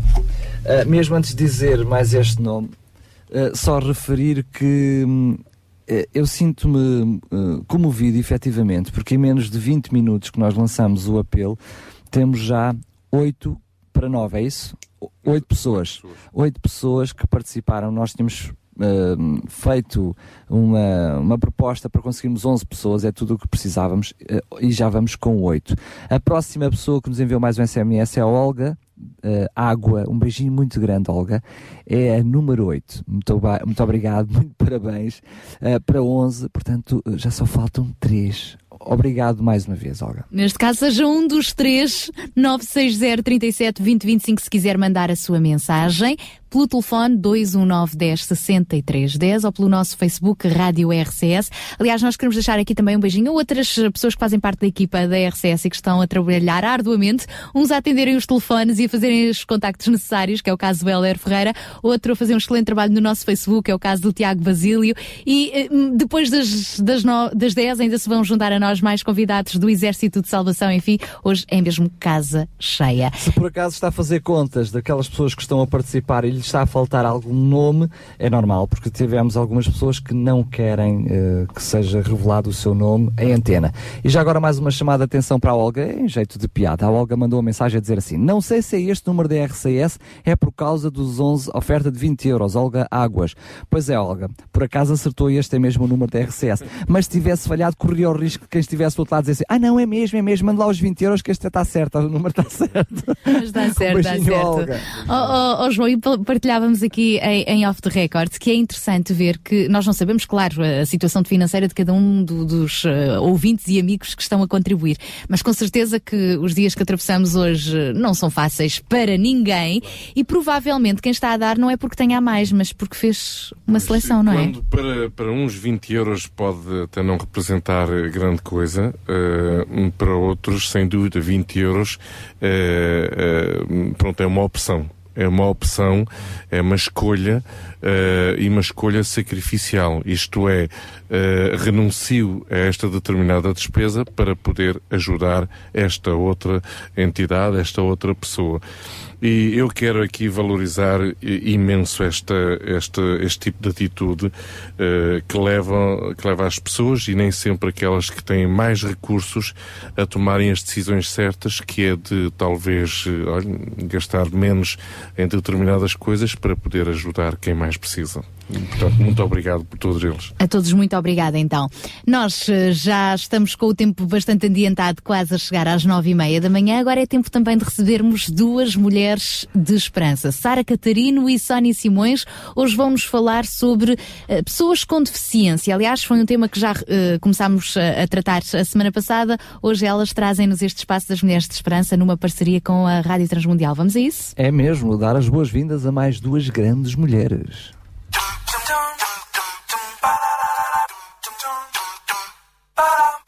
Na próxima meia hora, vai encontrar um tempo precioso com o projeto ANA, que oferece compaixão e esperança às mulheres em todo o mundo, em mais de 50 idiomas.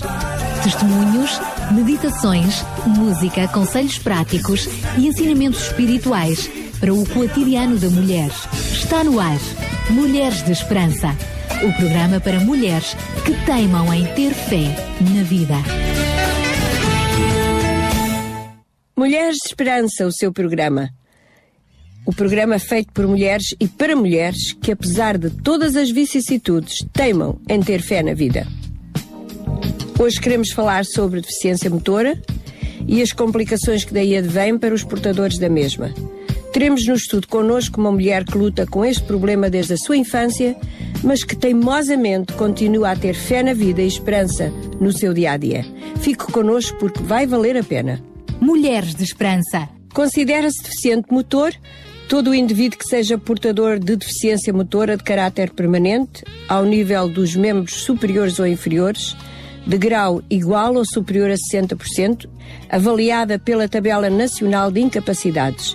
Para além disso, para ser titular deste nome, é necessário que essa deficiência dificulte comprovadamente a locomoção na via pública, sem auxílio de outrem, ou recursos a meios de compensação, bem como o acesso ou utilização de transportes públicos.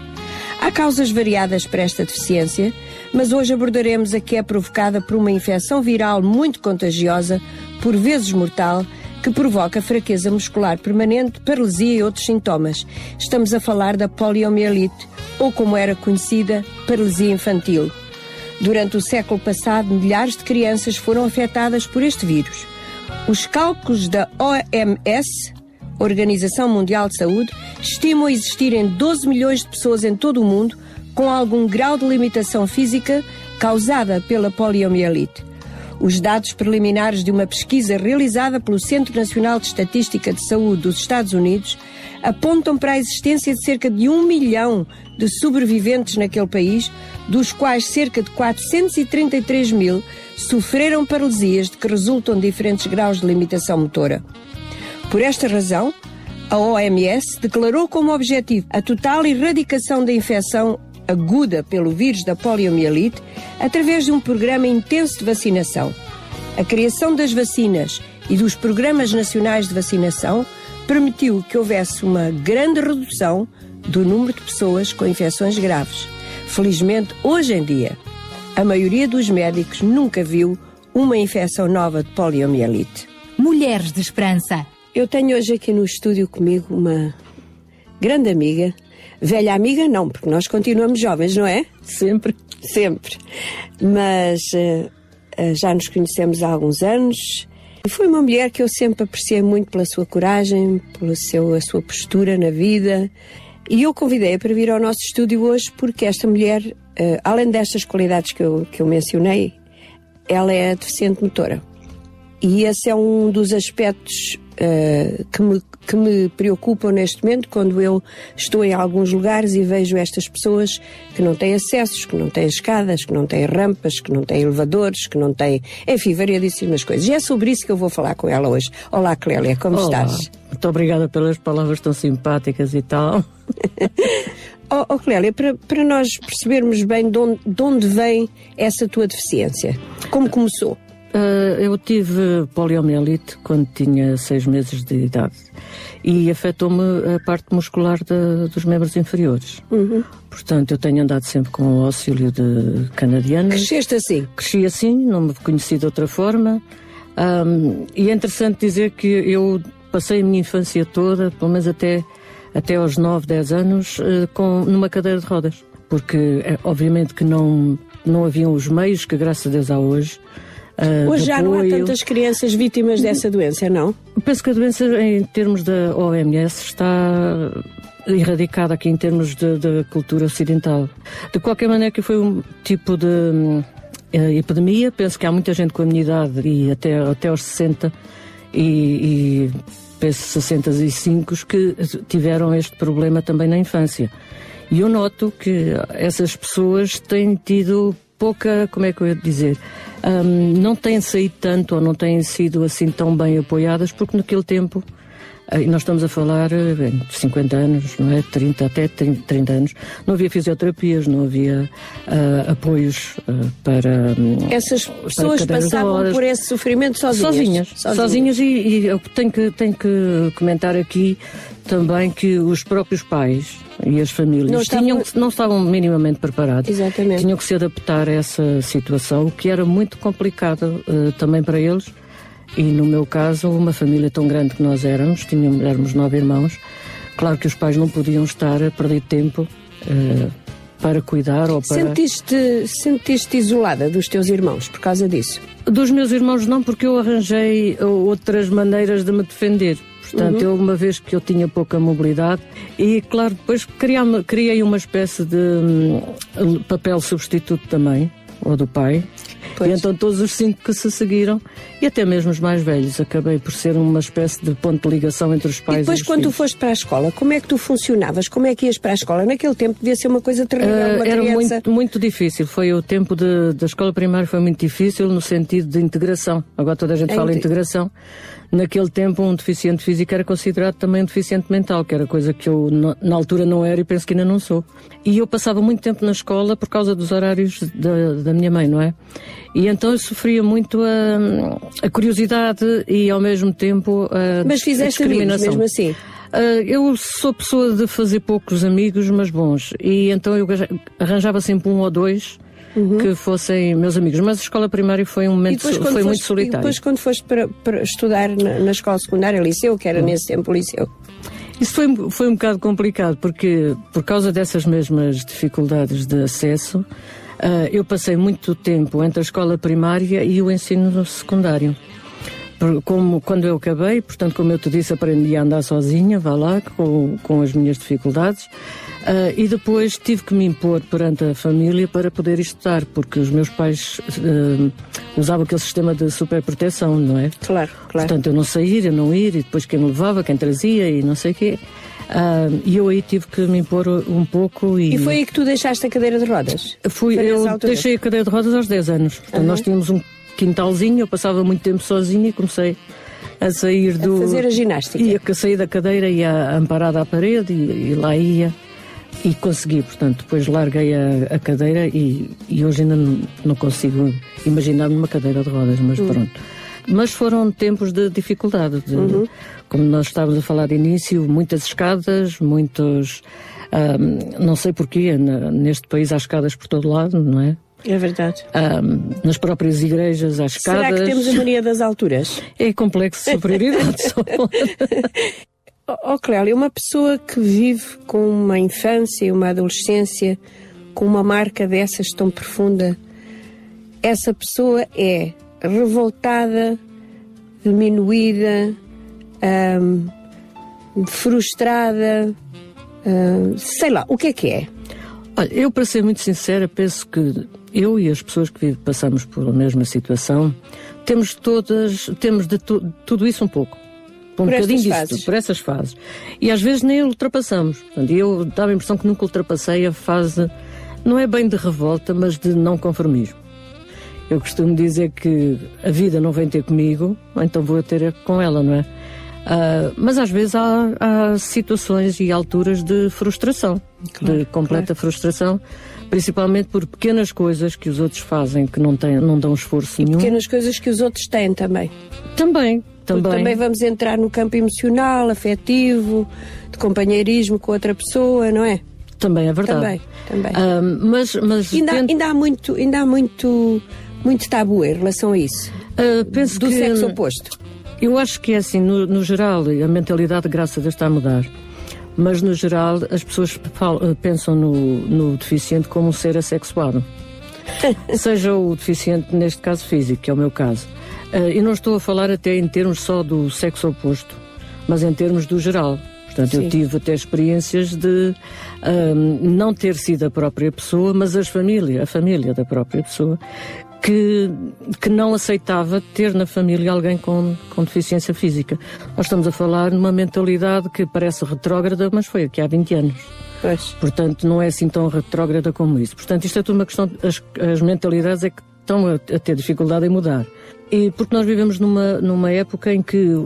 Em que as pessoas têm que ser perfeitas. Tem que ser- faz-se o culto, o culto do- da imagem, corpo, não é? imagem, exatamente. E as pessoas, o que, o que vou apresentar primeiro às pessoas é a minha imagem física, não é? Isso. E se a pessoa vê à partida, não é tão desejável ah, fisicamente como uma pessoa dita normal. Exatamente. Então há outras ah, coisas que nós temos que, outros recursos que nós temos que ir buscar. Ah, eu sou a pessoa que sou, o feitio que tenho, a, a cultura que tenho, ah, o intelecto e os afetos e tudo isso. ah, e é isso que eu tenho que mostrar às pessoas. eh, e essa é a primeira barreira que eu tenho que ultrapassar. Será que o nosso, o nosso governo está tem uma abertura de mente para ver as deficiências, para ver as dificuldades, para ver as necessidades destas pessoas? Hum, eu, antes de falar em termos de governo, volto a falar naquilo que ainda agora falei, que é a abertura de mentalidade. E eu penso que o povo português não está ainda, e a mentalidade portuguesa não está aberta ainda a, a esta problemática. Portanto, eu penso que nós, como povo, ainda vivemos um bocado naquela idade ah, média em que se teria que guardar os deficientes da vista, longe da vista, longe do coração, e portanto a grande maioria não é deficiente, então ah, nem sequer se vai pensar nesses Mas hoje há casos. muita integração dessas crianças Agora, há uns, anos, há escolas. uns anos para cá, e é isso que eu tenho que também eh, congratular-me, há uma mudança, e penso que se está a fazer isso em termos de escolas, em que as crianças já convivem, que Uhum. no meu caso não acontecia, já convivem muito diretamente com eh, crianças com outras deficiências. Ah, a televisão fala muito e divulga muito doenças raras, doenças eh, mentais, doenças físicas, etc.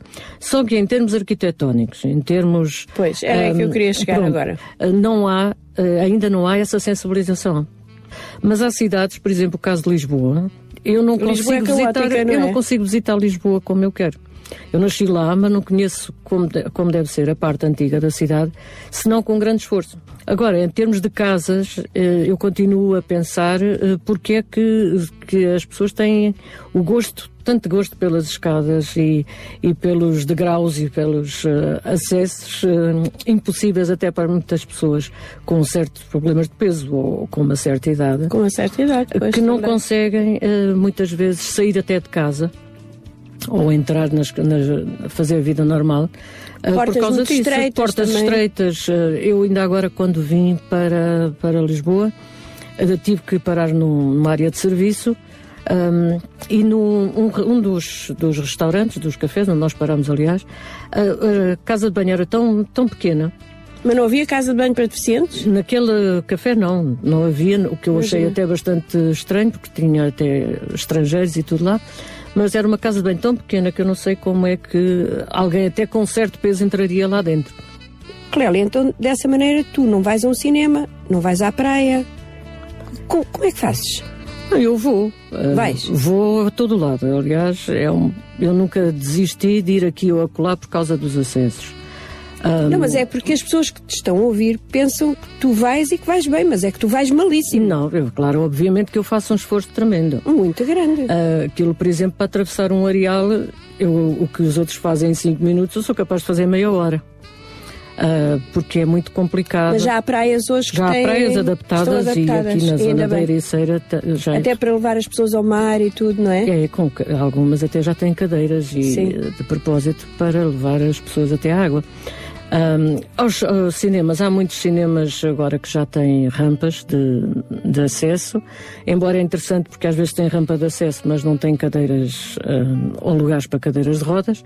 Mas pronto, a gente lá dá o jeito, porque isto é o, o- a forma do salve-se quem puder, não é? É, é. É um bocadinho como nós somos. É, mas não deixei, de- não deixo de fazer as coisas por causa disso. Claro que faço com muito, muito esforço. Clélia, se tu pudesses deixar aqui um- uma mensagem, um conselho a, pessoas que nos ouvem que estão nas mesmas condições que tu, o que é que tu dirias? Para já, eu diria para saírem de casa. As pessoas têm que pensar que, e foi aquilo que ainda agora eu disse, se não é o mundo a vir ter connosco, nós temos que ir ter com, com ele. E nós, como deficientes, devemos hum, não, não abdicar, ou não dizer assim, olha, não tenho deficiência, isso é uma palermice. Nós temos que assumir que somos diferentes em termos, e que, em termos físicos e que temos que ah, enfrentar barreiras. Mas que essas barreiras não podem ser barreiras que nós possamos transmitir para a nossa mente. Se eu não posso fazer isto, eu posso fazer aquilo. Ah, e esta tem sido a linha de sobrevivência que eu tenho tido. Nós falamos em barreiras arquitetónicas e da mentalidade dos outros, mas as barreiras muitas vezes estão dentro de nós. E eu tenho lutado com isso ultimamente porque, à medida que envelheço ou que amadureço, eu noto que há muita coisa que se tornaram barreiras mais interiores do que exteriores. E essas barreiras internas é que nós temos que, que nos libertar. Clélia, muito obrigada por teres vindo ao programa Mulheres de Esperança. Eu acredito Obrigada, que as tuas palavras hoje trouxeram esperança a alguma mulher ou homem, até que, quem sabe, nos ouve. Muito obrigada. Obrigada eu e espero que sim, que as pessoas que têm deficiência saibam que a deficiência começa por dentro. Portanto, nós temos que nos libertar é do, da deficiência da nossa mente.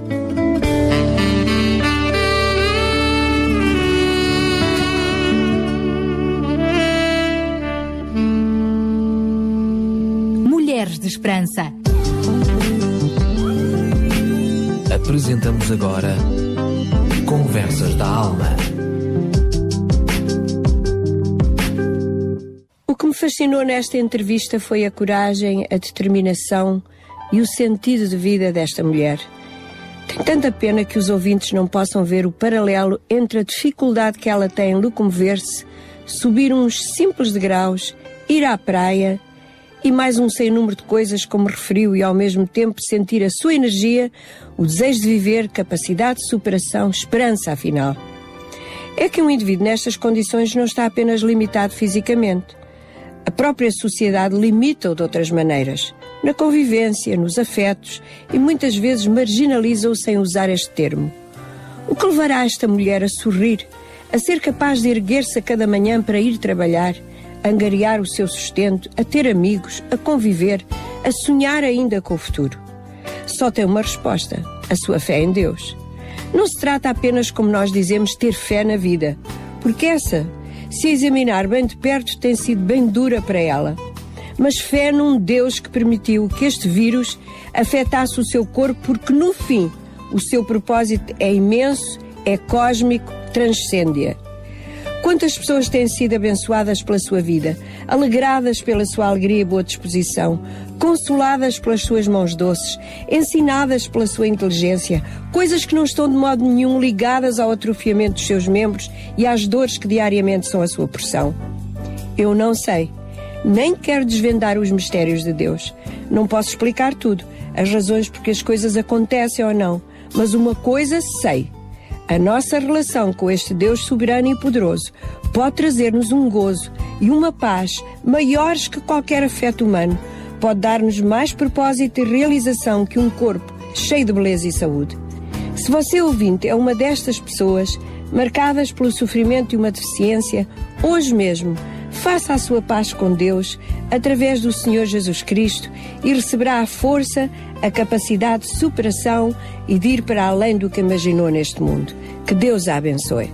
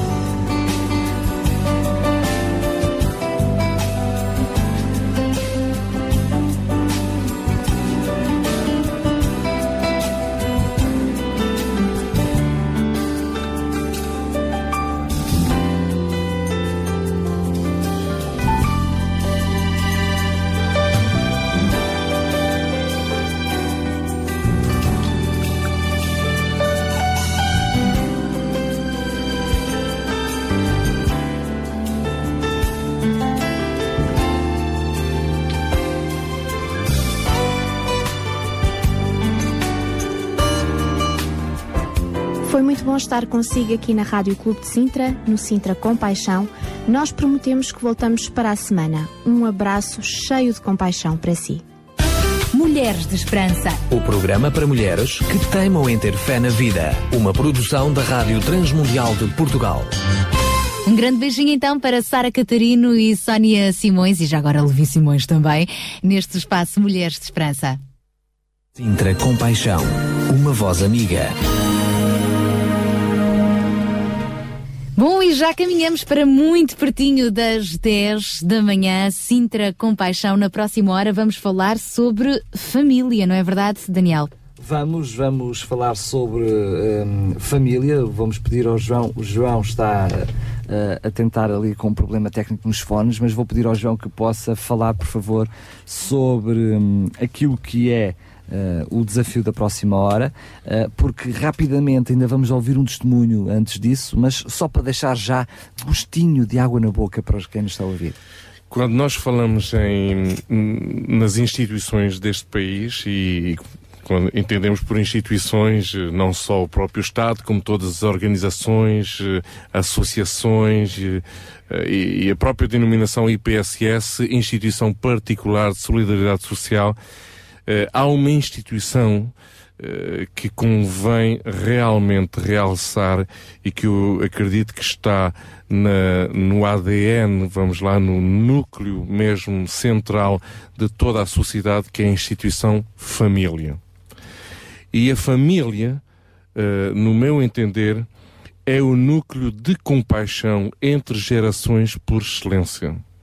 Mais do que de um lar de seriedade, mais do que um orfanato, mais do que um centro de dia, mais do que a associação de apoio daqui da colar em tal localidade, estamos a falar da família, a instituição que não foi criada por nenhum ser humano, mas sim criada por Deus. E eu acredito que esta instituição, apesar dela estar em crise neste momento, ainda continua a ser a instituição que serve de amortecedor à crise. E isto está eh, claramente eh, diagnosticado hoje em dia, se perdermos o nosso emprego, se não tivermos recursos para pagar as nossas despesas, a quem é que nós iremos recorrer em primeiro lugar? Pois à família. E se a família não estiver, aí a situação torna-se realmente eh, trágica. Portanto, eh, quero deixar este, este pequeno aperitivozinho para, para o Fórum Compaixão de- desta próxima hora. Eh, a família é o núcleo de compaixão entre gerações por excelência. Antes disso, de caminharmos então para esse tema que vai eh, dar lugar também ao Exército de Salvação, nós vamos recordar que este mês, no passado dia 17, assinalou-se o Dia Mundial da Luta contra a Pobreza. Nós também falámos desse assunto aqui, nomeadamente num contacto que foi feito em direto com o Desafio Miqueias, mas dentro deste lema, Luta contra a Pobreza, o Sintra Compaixão mais uma vez lançou um desafio às várias comunidades de jovens, fossem grupos de escuteiros, de igrejas, de escolas, ou mesmo vizinhos, enfim, grupos de jovens e crianças mobilizadas para semear compaixão.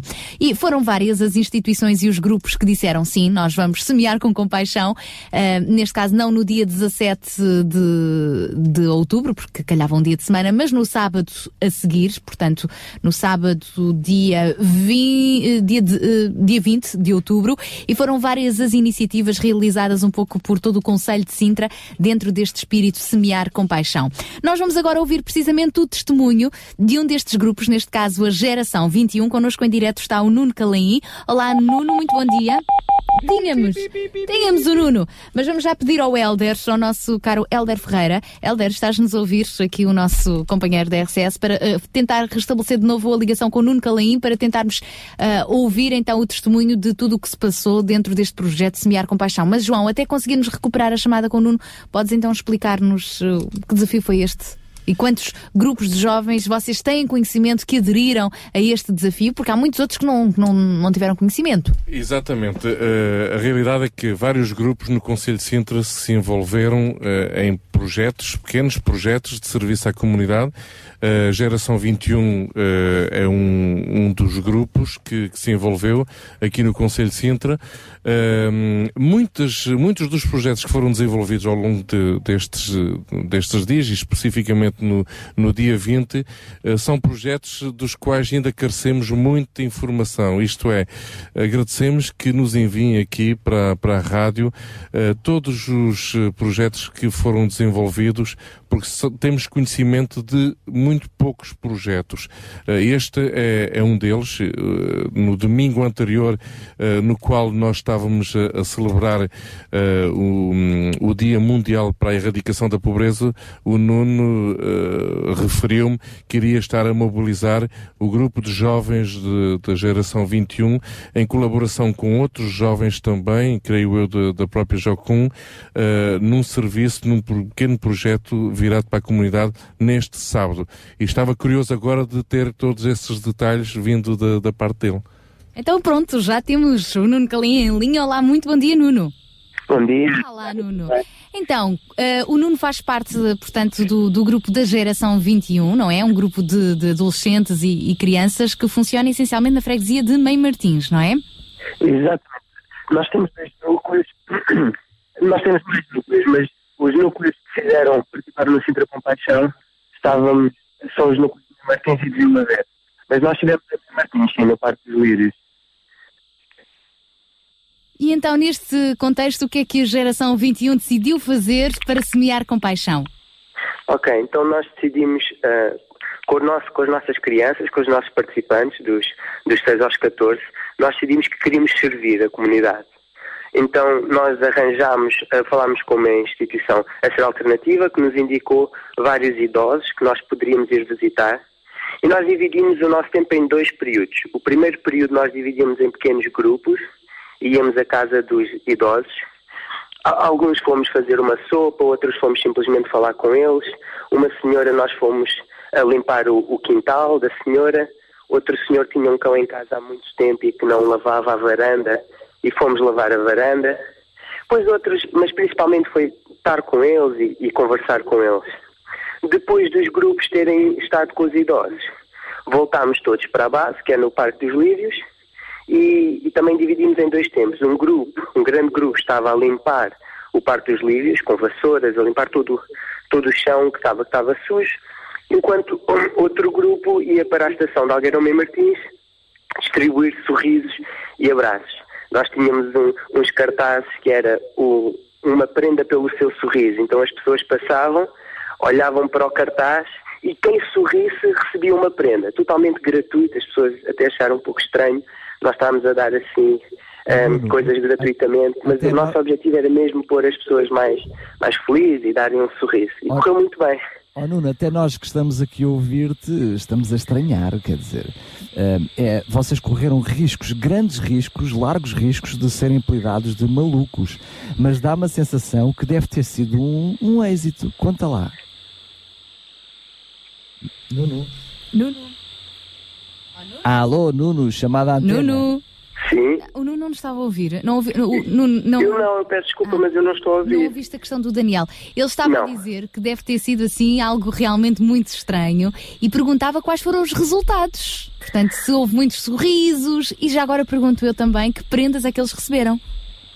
Ok, então, se houve muitos sorrisos, ao princípio as pessoas estavam muito ahm, a, a suspeitar muito porque não queriam, pensavam que nós estávamos a vender alguma coisa ou algum tipo de publicidade, então as pessoas rejeitavam.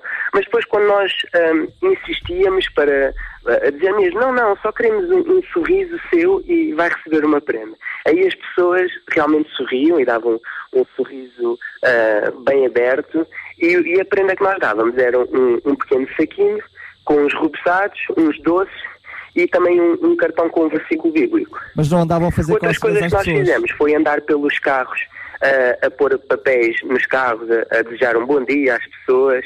Ah, também tínhamos balões, que sempre que víamos uma criança na rua oferecíamos o, um o balão a essa criança. Então foi realmente uma surpresa. O passado sábado em Mãe Martins foi mesmo eh, semear muita compaixão, muitos sorrisos por aí fora, não é? Exatamente. Foi, É uma iniciativa para repetir, não achas? Pois, eu acho que sim. Acho que como correu tão bem, ah, infelizmente hou- houve uns participantes que não tiveram a oportunidade de ir à, à estação e, e oferecer sorrisos e abraços e, eu- e eles queriam tanto, então acho que vamos mesmo repetir isto, este programa. É para repetir. E, e vamos combinar o seguinte: a próxima vez que fizerem isso, avisem-nos aqui também na RCS, porque se nós pudermos, vamos ter lá uma equipa de reportagem para recolher as emoções em direto, a cores e ao vivo. Combinado? Ok, parece-me bem. Um abraço Combinado. também para a geração 21. Parabéns, Nuno. Ok. Obrigada, então, obrigada. Um abraço aí para a RCS. Obrigada. Nuno Calaim aqui com a Geração 21, um dos muitos grupos de jovens organizados aqui no Conselho de Sintra e este testemunho serviu também para poder partilhar consigo o que é que nós podemos fazer de diferente usando as nossas capacidades, as nossas habilidades eh, em prol dos outros. Nem tudo custa dinheiro, muitas vezes custa um abraço, custa uma iniciativa, tirar uma tarde e de certeza que estes jovens se divertiram muito ao poderem presentear estas pessoas em Mãe Martins e não só, quando foram também com a esfregona na mão e por aí fora, preparar-se para eh, ajudar na limpeza de varandas e todas estas aventuras que o Nuno Calaim partilhou connosco. E isto sim é mesmo semear com paixão. E porque estamos a querer semear compaixão, queremos mais uma vez dar um beijinho e um abraço, consoante o caso, para todos aqueles que participaram connosco e já responderam positivamente ao apelo que estamos a fazer.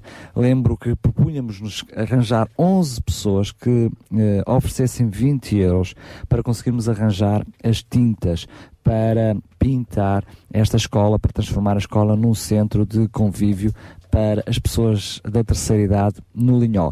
Faltam-nos apenas três pessoas. Eu estou claramente convicto que até ao final do programa vamos arranjar três pessoas que sintam no seu coração o desejo de oferecer 20 euros para que seja possível completarmos este projeto. Ainda nos falta, portanto, 60 euros. É o todo o dinheiro que nos falta para conseguir comprar as tintas para pintar a escola. 60 euros.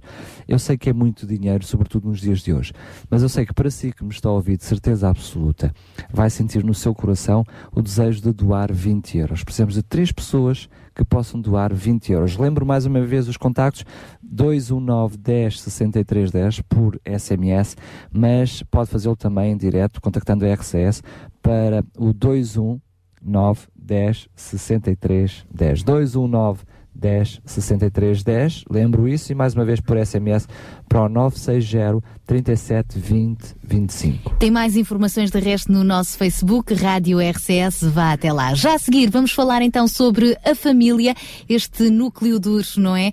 E eh, vamos receber também o Exército de Salvação, uma instituição que tem vindo a trabalhar tanto com crianças como com idosos. É já a seguir o próximo assunto no nosso Fórum com Paixão. RCS Regional Sintra 91.2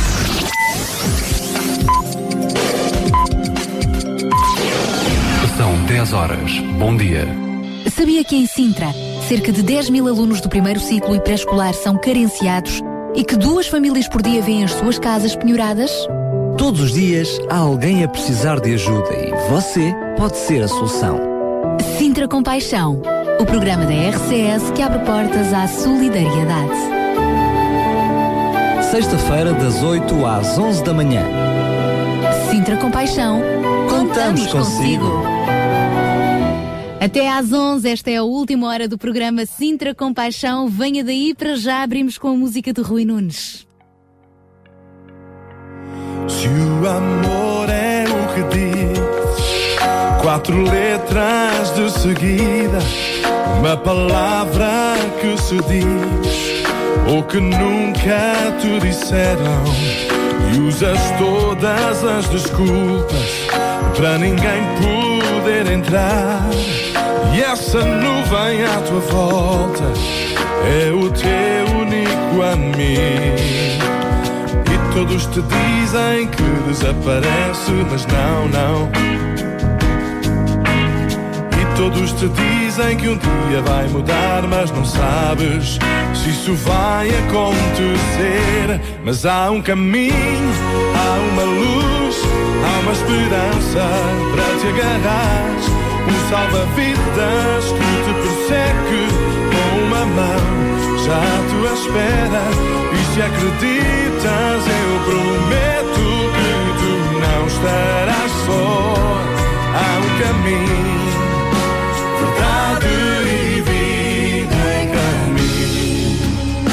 o amor fosse alguém e a palavra carne e osso, será que o reconheces?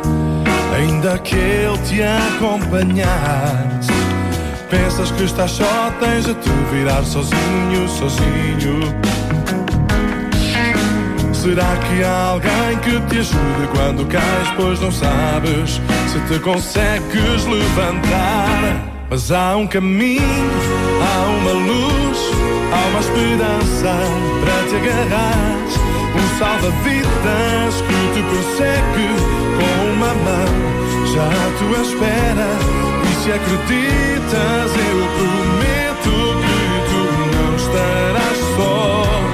Há um caminho, verdade e vida em caminho. A tua vida vale a pena, o amor é maravilhoso. Deixa os teus problemas para trás, para trás. Se o amor fosse sem palavras, eu estaria como tu. Mas é muito mais do que isso.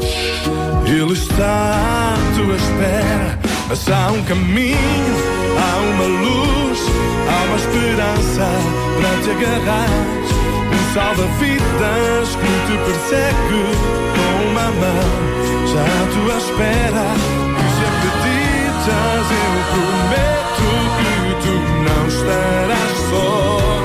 Há um caminho, há um caminho,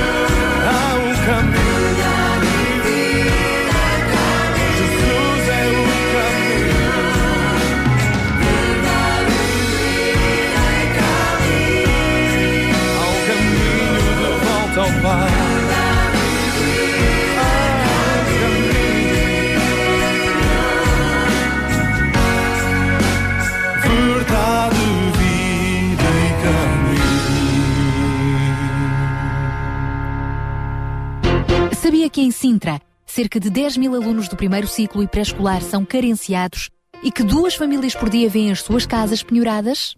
Todos os dias há alguém a precisar de ajuda e você pode ser a solução. Sintra Compaixão, o programa da RCS que abre portas à solidariedade. Sexta-feira, das 8 às 11 da manhã. Sintra Compaixão, Contamos consigo. É isso mesmo, contamos consigo até às 11 da manhã. Esta é a última hora do programa Sintra Compaixão e já se sente que temos realmente a casa cheia, porque é verdade, já chegaram então os nossos convidados para esta última hora deste espaço um, em que vamos focar o nosso olhar sobre a família. A família como núcleo de, de compaixão entre gerações, pais, filhos e netos. E neste sentido, numa situação de crise pela qual o país está a atravessar, diversas têm sido as instituições particulares de solidariedade social que têm assegurado a coesão de todo o tecido social local e mais especificamente da família. O Exército de Salvação é uma dessas instituições e é com, com, com ela, com esta instituição Exército de Salvação que vamos conversar ao longo desta, desta hora. Conosco estão então, para além do João Barros que continua connosco, temos mais alguns amigos entre nós. É verdade, como podem ver através da nossa webcam e aqueles que nos seguem em Rádio RCS eh, podem perceber que agora temos um painel recheado aqui nos estúdios da RCS. Está connosco Felipe Gonçalves, também Ruth Calaí, Cátia Henriques, Anabela. São aqueles que se juntaram a nós agora nesta segunda hora do Sintra Compaixão. Mas antes mesmo de falarmos com os nossos convidados, vamos ouvir uma pequenina mensagem que o João trouxe para nós. É isso. Bem, na realidade isto não, não, não é bem uma mensagem, é mais eh, uma, uma pequena reflexão, uma pequena introdução eh, a- ao Exército de Salvação e quando falamos do Exército de Salvação não podemos eh, deixar de recordar o fundador do Exército de Salvação que foi o William Booth.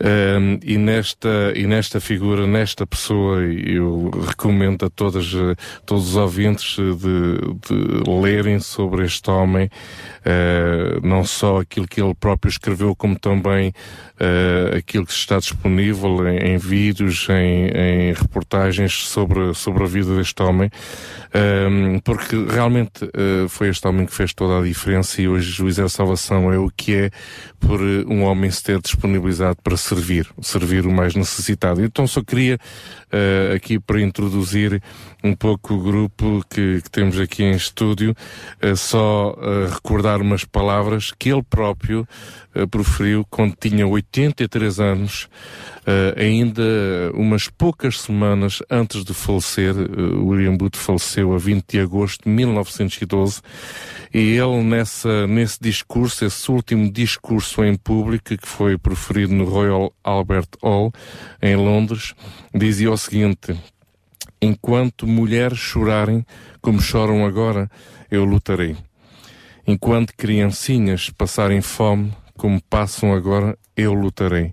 Enquanto homens passarem pelas prisões, entrando e saindo, entrando e saindo, eu lutarei.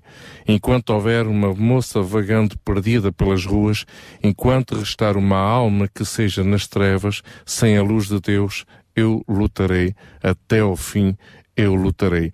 Ora, ele dizia isto de uma maneira bem diferente da minha. Eu estou a dizer isto quase assim com um, com um tom um bocado nos, com, uh, bem à portuguesa, não é? Com saudades, não é? Ele não, ele dizia isto como um autêntico general, não é? Eu lutarei, não é? E com, com uma determinação e uma perseverança muito grande. Hoje em dia, este testemunho, uh, o testemunho desta vida, deve servir de inspiração para todos nós. A verdade é que o Exército de Salvação, que, surge- que surgiu precisamente no coração de compaixão deste, deste homem, hoje é uma instituição espalhada por todo o mundo.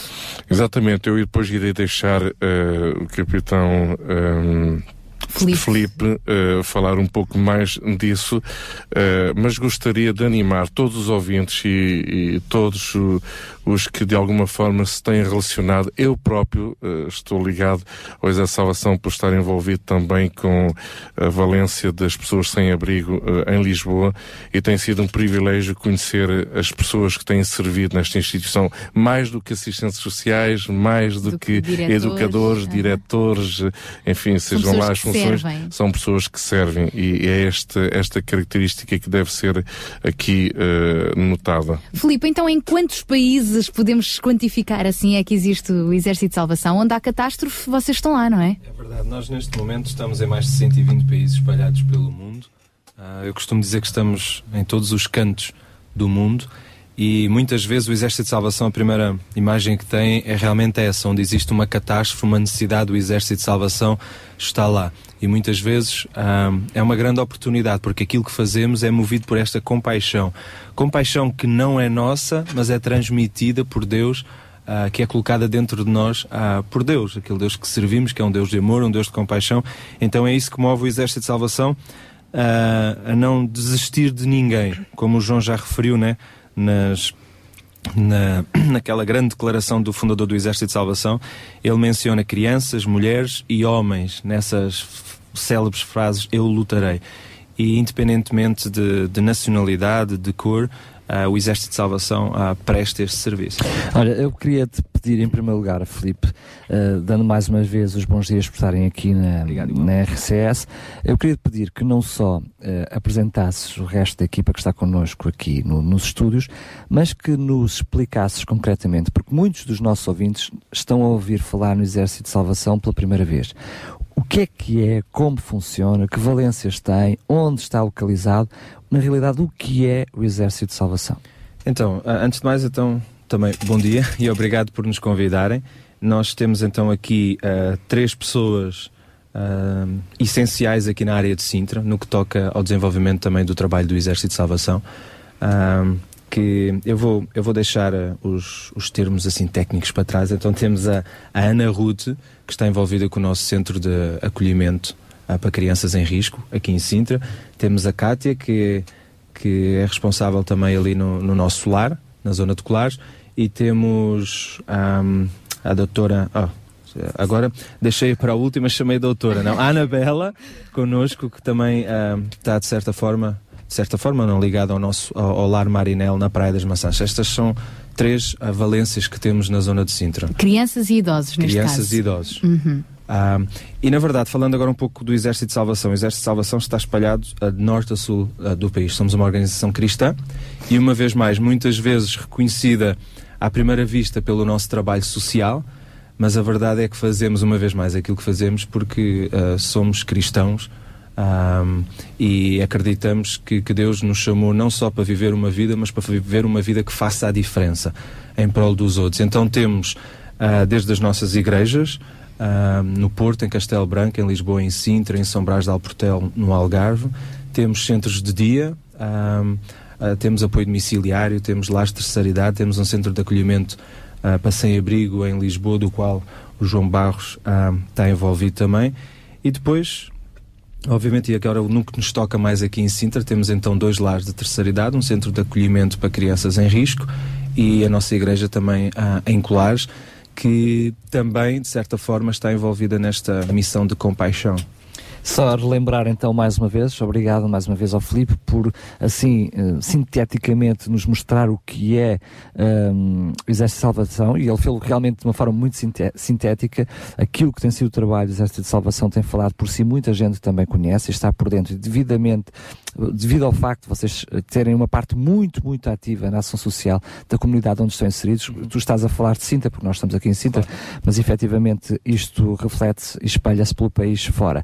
Só ah, mais uma curiosidade, tu és um capitão que deixou as armas, que não usa as armas, ah, és um capitão que, que usa a palavra de Deus, é, é por isso é que vocês se consideram, tu te consideras um capitão e existe esta dominação, mas é para ficar claro para quem nos ouve perceber, não é? Porque digamos que no meio nós conhecemos os factos, mas quem nos está a ouvir para perceber o que é que isso significa. És um capitão como foi o próprio capitão, o Bud, como já, for- já referimos. Uh, como é que uh, agora, uh, passando para as diferentes áreas em Sintra, porque é que uh, existem estas? Antes de depois falarmos concretamente em cada uma das áreas, porque é que são estas as áreas, uh, as valências em Sintra, nomeadamente, que foram escolhidas? Foi para fazer face à necessidade uh, presente aqui em Sintra ou foi por outra razão qualquer? Eu Porque é que existem estas e não outras, percebes? Eu creio que no, no seu surgimento, e estamos a falar, nomeadamente, dos nossos lares, que já, têm, já, já estão na- a- a- aqui no Conselho de Sintra já há muitos anos, ahm, eu creio que era uma, uma necessidade na altura e continuo a crer que é uma necessidade na atualidade. Ahm, e, e foi uma resposta que o Exército ah, quis dar. Obviamente, outras pessoas também estão por, por trás, nomeadamente ah, cidadãos da zona de Sintra que viram essas necessidades e que, por outro lado, acreditaram também ah, no Exército de Salvação e fizeram, ah, como é que vamos dizer, por exemplo, doações de propriedades para este fim. Ou seja, nós reparamos que existe esta necessidade e gostaríamos de vos ajudar a intervir. E então aí começa o surgimento ah, dos, dos nossos centros ah, aqui em. Deus conduziu as coisas, juntou a necessidade para, juntamente com aqueles que queriam Sem dúvida. ajudar. E a comunidade. E a comunidade, porque Isso é um ambos fator os, importante. os trabalhos começam com pessoas que estavam aqui, obviamente pessoas, digamos, abastadas, que de certa forma quiseram investir ah, o seu dinheiro ah, também nas necessidades que, que identificaram. Para fechar o assunto, desculpa Sara, não percebi que ias, que ias perguntar, mas só para fechar o, o assunto global de, de Exército de Salvação, eh, há noção de quantos voluntários estão a apoiar o Exército de Salvação, para além daqueles que são os técnicos que estão a trabalhar a com... nível, a nível de Sintra ou a nível nacional? Estou a falar a nível nacional, para perceber o, o que Eu é não- que isso engloba. Eu não consigo dar números exatos, mas posso dizer que são muitos. Em todas as nossas vertentes, por exemplo, falando. Ah, temos vários projetos, como por exemplo distribuição de sopa aos sem-abrigo em Lisboa. Eh, ela existe, no- na, na verdade, por causa do, do grupo de voluntários. Temos aqui mesmo em Sintra a nossa igreja, porque recebemos doação de roupas, de alimentos, e infelizmente nem tudo aquilo que rece- recebemos está em condições de poder ser Claro, usado tem que haver uma triagem, é normal. então isso sobrevive graças ao quê? Graças aos voluntários que temos. Então é um número elevado, não sei precisar o número certo, mas posso lhe garantir que são, que são muitos. E- Amém, e- amém. ainda bem, ainda bem. E focando-nos ainda aqui no Conselho de Sintra, ah, especificamente nestas três instituições que temos aqui representadas, de que maneira é que a crise económica e social se tem então repercutido ah, em cada uma delas? Portanto, tanto a nível do trabalho com as crianças no Lar Novo Mundo, como ah, nos lares de idosos. Ruth, queres come- quer começar então em relação a. O nosso centro acaba por ser, eh, por refletir a realidade que acho que quase todos, as- eh, muitas IPSS sofrem, não é? Nós eh, só temos a Segurança Social como, como a nossa financiadora, não é? E depois temos que arranjar eh, pessoas ou empresas que nos eh, deem, que, que nos ajudem a manter Então, o significa que não é só têm, Não é, não a base, suficiente. é a base da Segurança social, mas não é que só têm, precisam de mais. Sim, a base da segurança social não chega de todo a- às, às exigências que nós temos, não é? Porque se antes era só ou baseava-se os ordenados que tínhamos de pagar às funcionárias, cada vez mais nós temos que ter mais s- serviços, o HCCP, as, ah, sei lá, há, há imensas coisas. HCCP que é? Uh, a higiene e segurança Ok. no, uh, a nível das instalações Ou e seja, da comida, como é que as, as coisas... exigências orgânicas, organizacionais que Sim, vos são que são exigidas para mais, funcionar, não é? seja, para vez- vocês, para poder ajudar, têm que cumprir uma, uma uma- umas normas. E essas normas são cada vez mais Claro, onerosas. se no início, quando os- até os lares, não é? quando foram abertos, eram um, normas que estavam em vigor e que se calhar estava tudo ok, de repente surgem novas leis e é preciso fazer uh, reformulações uh, nas cozinhas, uh, etc. Pronto, isto tudo acarreta aqui um grande.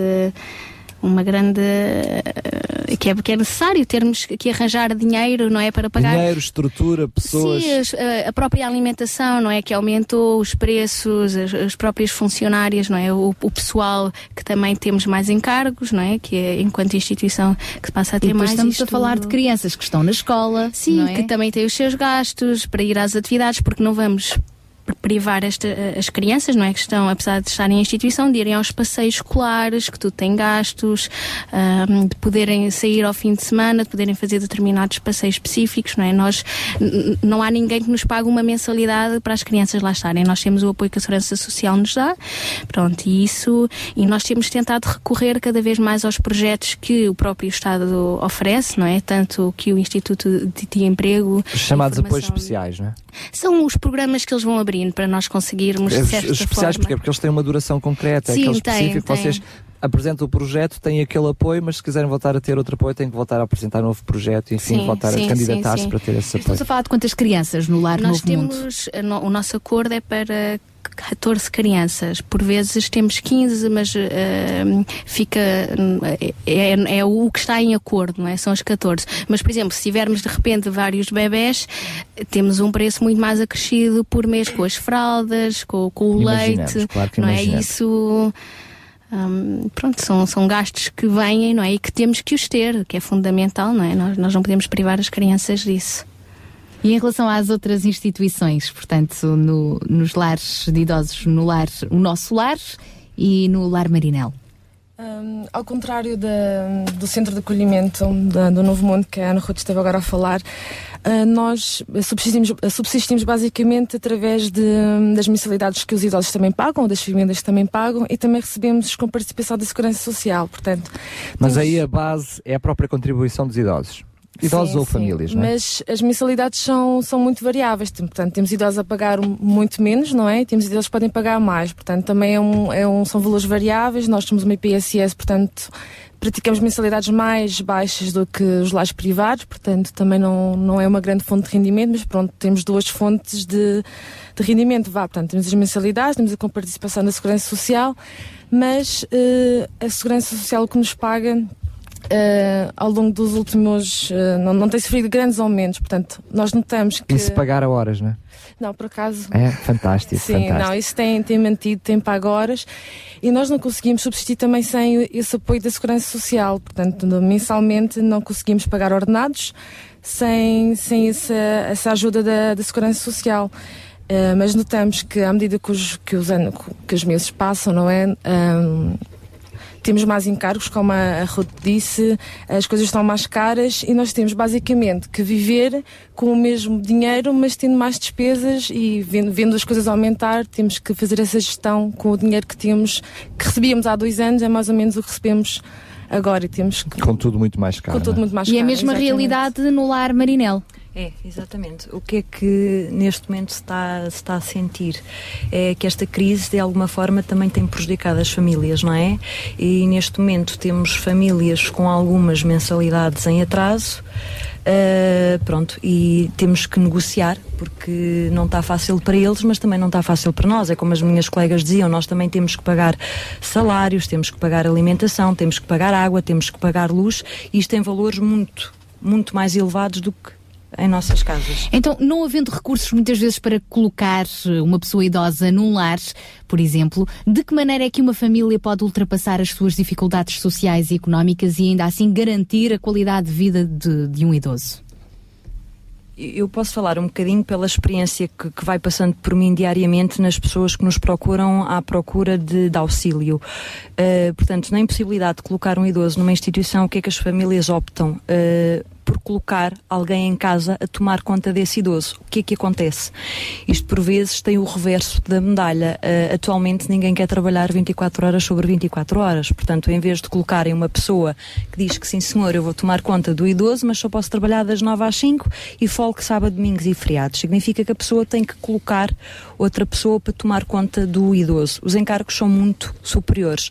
As famílias acabam muitas vezes por ser elas ahm, a cuidar do idoso, mas é assim, ao terem que sair de casa de manhã, às 7 da manhã, e regressarem às 9 da noite ou às 8. É muito complicado. Exatamente, exatamente. Higiene que têm de ser feitos por quem tenha. uh, Pronto, as mas que no fundo acabam por não colmatar as exigências que, que a saúde do idoso agora requer, não é? Portanto, isto é, é muito complicado. Mas, Anabela, acaba por ser um dois em um. Nós, eh, antes de vocês chegarem, falámos como mote para esta segunda parte a importância da família que na realidade isso estaria por detrás da, da, das- da nossa conversa. Mas eu, em jeito de brincadeira, costumo dizer que é uma faca de dois legumes, porque eh, na realidade a sociedade tem percebido que os lares para pessoas idosas têm estado a funcionar ultimamente quase como um depositário de pessoas idosas e depois por outro lado vemos também que aqueles que querem ficar com junto com os seus familiares nas suas casas não têm condições para os ter nessa situação. Por isso é que eu estou a dizer, acaba por ser aqui uma situação complicada e cada vez mais acentuado pela crise de difícil gestão. Concordo consigo. Eh, é assim, tomar uma decisão de colocar um idoso em lar não é fácil. Eh, eu sou suspeita não só pela profissão que tenho e pelas funções que desempenho, mas porque também ah, há uns anos me vi obrigada a. Também é filha, não é? Também sou neta. Tá, neta, Também neta. sou neta. E não é fácil. Uh, pronto, mas é- era como eu vos dizia. Uh, por muito amor uh, que se tenha ao nosso familiar, porque temos, eu vejo a angústia daqueles familiares quando têm que colocar o, o idoso em lar. Uh, nós não temos capacidade de resposta. As nossas casas não estão minimamente preparadas para por exemplo, um idoso passar a andar com uma cadeira de rodas lá dentro. Não estão preparadas, não há espaço para caber uma cama articulada. Se for um idoso, e agora vou pintar um cenário dos piores, que seja necessário ter soro, ter oxigênio, as nossas casas não estão preparadas para isso e mesmo que esteja, exige a presença de um técnico. Se não de tornam-se bombas de relógio, claro. Exatamente. Mas há outra realidade associada a isso, que é também a evolução do próprio lar, ou seja, as tais exigências que, que referíamos há bocadinho, por outro lado, vieram trazer maior qualidade de vida e eu acrescento felicidade de vida também para as pessoas idosas, é o que eu costumo com muito carinho chamar de maiores, maiores não só em idade, mas maiores no conhecimento, maiores em experiência de vida. Ah, porque muitas vezes temos esta conotação negativa de- do- das pessoas idosas, assim, enfim, estes tais maiores que eu costumo chamar de maiores, também encontram junto destes lares, aí é uma é, espalha pergunta pa- para as duas, ah, porque a criação de, de- de atividades para essas pessoas, ah, os maiores cuidados a nível da alimentação, ah, a necessidade de haver uma integração, ou seja, não é um lar, mas as pessoas sentem-se úteis naquilo que estão a fazer e durante o período que lá passam. Isso veio trazer não só aquilo que que a Anabela referia como trazer melhores condições para termos a pessoa idosa, o maior, mas por outro lado dar-lhe maior felicidade de vida, porque só a qualidade de vida não chega, não é? Exato. Nós, n- nós trabalhamos muito em conjunto, portanto, temos respostas sociais iguais, não é? Hum, e nós tentamos diariamente fazer hum, atividades que possam envolver os idosos, independentemente do seu estado de, de dependência. Portanto, os idosos mais autónomos têm mais facilidade de participar nos passeios ao exterior, eh, pronto, que têm mais mobilidade, não é? Mas, Cátia, podias particularizar concretamente para quem nos está a ouvir que tipo de atividades normalmente é que existem? Então, nós, nós temos feito várias, portanto, nós temos feito, portanto, aproveitamos hum, o bom tempo agora que pronto, está a terminar, não é? Mas apanha- eh, aproveitamos precisamente o verão para fazer atividades no exterior, desde os piqueniques ao passeio de elétrico que fazemos desde a Praia das Maçãs a Sintra. Também é uma forma de eles reviverem, porque muitos dos idosos são daquela zona, são da, do- da freguesia de Colares, eh, ali da. Das proximidades, portanto também é uma forma de eles reviverem o tempo em que estavam nas suas casas e que utilizavam também o elétrico como, como meio de transporte para, para fazer para a sua vida diária. Então nós tentamos sempre pegar nesses, nesses pontos de referência e criar atividades que, que lhes sejam familiares, não é? Ah, também fazemos os piqueniques, participamos em atividades que são promovidas por outras entidades, como a Câmara, a Junta de Freguesia, fazemos parte da rede social, Portanto, agora estamos a fazer várias atividades em conjunto com as eh, instituições parceiras. Hoje mesmo, vão- né? Hoje, Exato. mesmo Hoje à tarde vamos participar no terceiro baile Convida, que é promovido pela Câmara Municipal hum, de Sintra. Portanto, hoje é o dia dos avós. Comemora-se o dia dos avós. Vai haver um baile no, na 13. Portanto, vamos levar os nossos idosos. Amanhã vamos ter, por exemplo, uma aula de Então, o adaptação. Nilson interessa é mesmo, o baile é mesmo aqui ao Exatamente. nosso lado, é mesmo aqui. Portanto, aqui os idosos aqui do Conselho de Sintra vão estar hoje numa animação. Mas o Daniel pode ir lá ter também? Claro, pode ser. vai. Não existe idade lá dar um mínima. de dança. Não existe idade mínima. Amanhã vamos ter, por exemplo, uma aula de adaptação ao meio aquático, portanto é promovida em conjunto com, com os bombeiros da freguesia, portanto vamos ter uma aula de natação, vamos levar os nossos idosos, portanto os mais autónomos é que vão participar na aula, mas os mais dependentes nós, nós não os excluímos, portanto eles vão assistir, ainda que não possam participar, portanto estão a assistir. É compreensível. Nós temos mesmo, mesmo que ir para intervalo, só dizer que efetivamente, como é que cada um de nós em casa, a ter que trabalhar, e ambos não é, terem que trabalhar dentro de casa, marido e, e- e esposa, como é que poderíamos proporcionar qualquer tipo de atividades dessas àqueles que nós mais amamos? Seria impossível, não é? Pois. É verdade. Não é propriamente o intervalo, porque não queremos que deixe de continuar desse lado. Vamos continuar ainda juntos até às 11, já são 10 e meia. Mas vamos apenas aproveitar para fazer uma pequena pausa nesta nossa conversa com o Exército de Salvação. Não sem antes eu ler aqui uma mensagem que nos chegou ahm, por e-mail, aliás, através do nosso Facebook, o Facebook Rádio RCS. E neste caso ahm, foi a Cristina Moraes, um grande beijinho para a Cristina, que nos escreveu o seguinte. Eh, hoje estou a ouvir a vossa rádio online, o que normalmente faço através dos 91.2. Portanto, esta é outra opção. Podem nos ouvir, acompanhar em www.radio rcs.pt e também temos a nossa webcam ligada.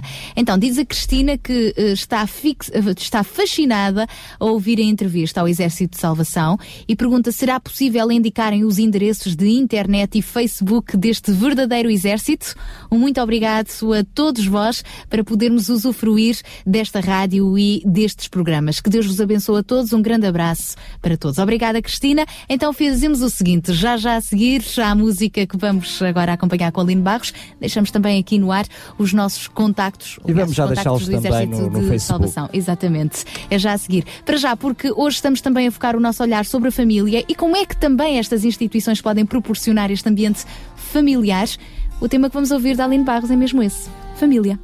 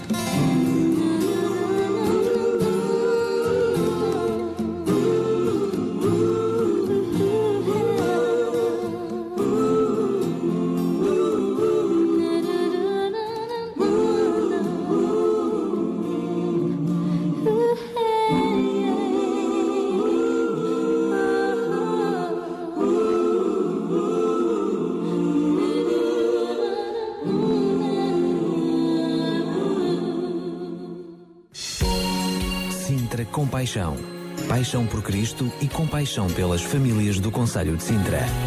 E hoje estamos mesmo a focar o nosso olhar sobre a família, uma como instituição tão necessária, não é, para o nosso crescimento, para a nossa integração na sociedade. No fundo, é suposto ser também o nosso porto de abrigo, seja a nossa família lá em casa, seja transformando muitas das instituições também num ambiente eh, familiar. E é interessante, olhando, por exemplo, para uma ilustração do calendário distribuído anualmente pelo Exército de Salvação, eh, neste caso há uns anitos atrás, havia lá uma, uma frase que dizia que uma família foi perdendo tudo mês após mês, mas no final, mesmo assim, continuava unida. Filipe, o Filipe é um dos nossos convidados, o Filipe Gonçalves, capitão do Exército de Salvação.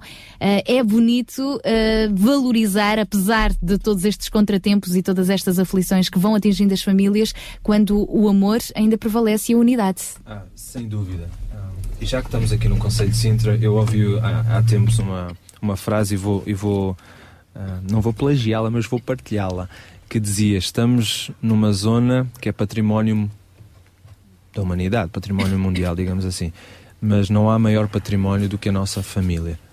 Nós podemos perder o carro, perdemos alguma coisa, podemos perder uma casa, é verdade, e acontece, perdemos muita coisa, mas perdemos a família, perdemos tudo. E, e- e essa campanha que foi feita há uns anos atrás tentava também mostrar isso. Por muitas dificuldades que as famílias possam enfrentar, sejam elas financeiras, sejam elas de que área for, se, nos mantiver, se se mantiverem unidas naquele propósito ah, de unidade, de cooperação ah, e, acima de tudo, o amor, ah, com certeza essas dificuldades serão ultrapassadas. Nós acreditamos que quanto mais famílias fortes tivermos, mais forte a nossa sociedade será. E, e então, por isso, daí o Exército de Salvação também dar esta importância à, à família, seja através das, ahm, dos nossos centros sociais, seja mesmo através das nossas igrejas, onde nós também temos várias ahm, iniciativas que levamos a cabo, por exemplo, aqui mesmo em Colares, mas não só, em todos os lugares onde o Exército de Salvação está. Nós ajudamos famílias mensalmente com alimentos, com roupa. ahm, e, e com outro tipo de iniciativas, por exemplo, por vezes acontece palestras dos tão simples, mas como gerir um ou como fazer um orçamento familiar. Então, porque nós acreditamos que a família é o centro de tudo. Né? Falamos muito de crise financeira e é verdade, ela existe no nosso país. Mas há muito tempo. que- Sério? Caso não tenham reparado, mas ela existe, mas já há muito tempo que existe também uma outra crise, que é a crise Social, dos, de valores. de valores dentro da própria família, né? E, e nós cristãos temos ah, por base a Bíblia e, e Deus, o próprio Senhor Jesus, dava uma ênfase tão grande à família. Eu costumo dizer que ah, o Novo Testamento começa com a árvore genealógica de Jesus, né? E o facto, por exemplo, Deus não ter escolhido só ah, Maria como personagem no meio do. Escolheu Maria, José, uma família. né? Então, a família é, é importante para Deus, porque Ele é o Criador da família e nós, como cristãos, como ah, mensageiros, como cooperadores de Deus, temos que dar valor à família. Eh, Eu sei que aquilo que são as vossas instituições, também elas começaram através da família, ou seja, a família era a base, foi a base da- das próprias instituições, porque foi no meio familiar que elas cresceram. Com esta crise, com este acentuar da crise, hum, isso é uma realidade que está a voltar, ou seja, as próprias instituições têm elas que se tornar outra vez uma forma mais, uma forma mais familiar, um contacto mais direto com as famílias para a subsistência das próprias eh, instituições e depois também para a orga- reorganização das famílias.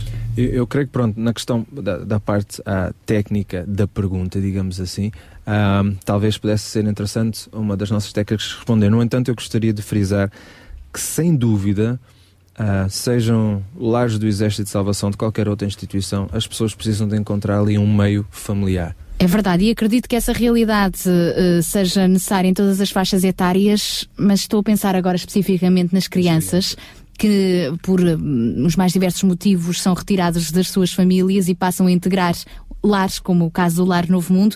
E neste sentido, Ruth, eh, neste momento vocês estão a ser realmente um ambiente familiar de que aquelas crianças eh, necessitam e de que forma é que nós, comunidade envolvente, também podemos contribuir para isso? Pois, bem, ah, nós tentamos ao máximo dar um ambiente familiar às crianças, não é? Acaba por ser o- é uma, aquilo é uma casa, não é? Também não são muitas crianças. Se calhar é desejável atualmente estarem menos crianças a- a- por cada casa, não é?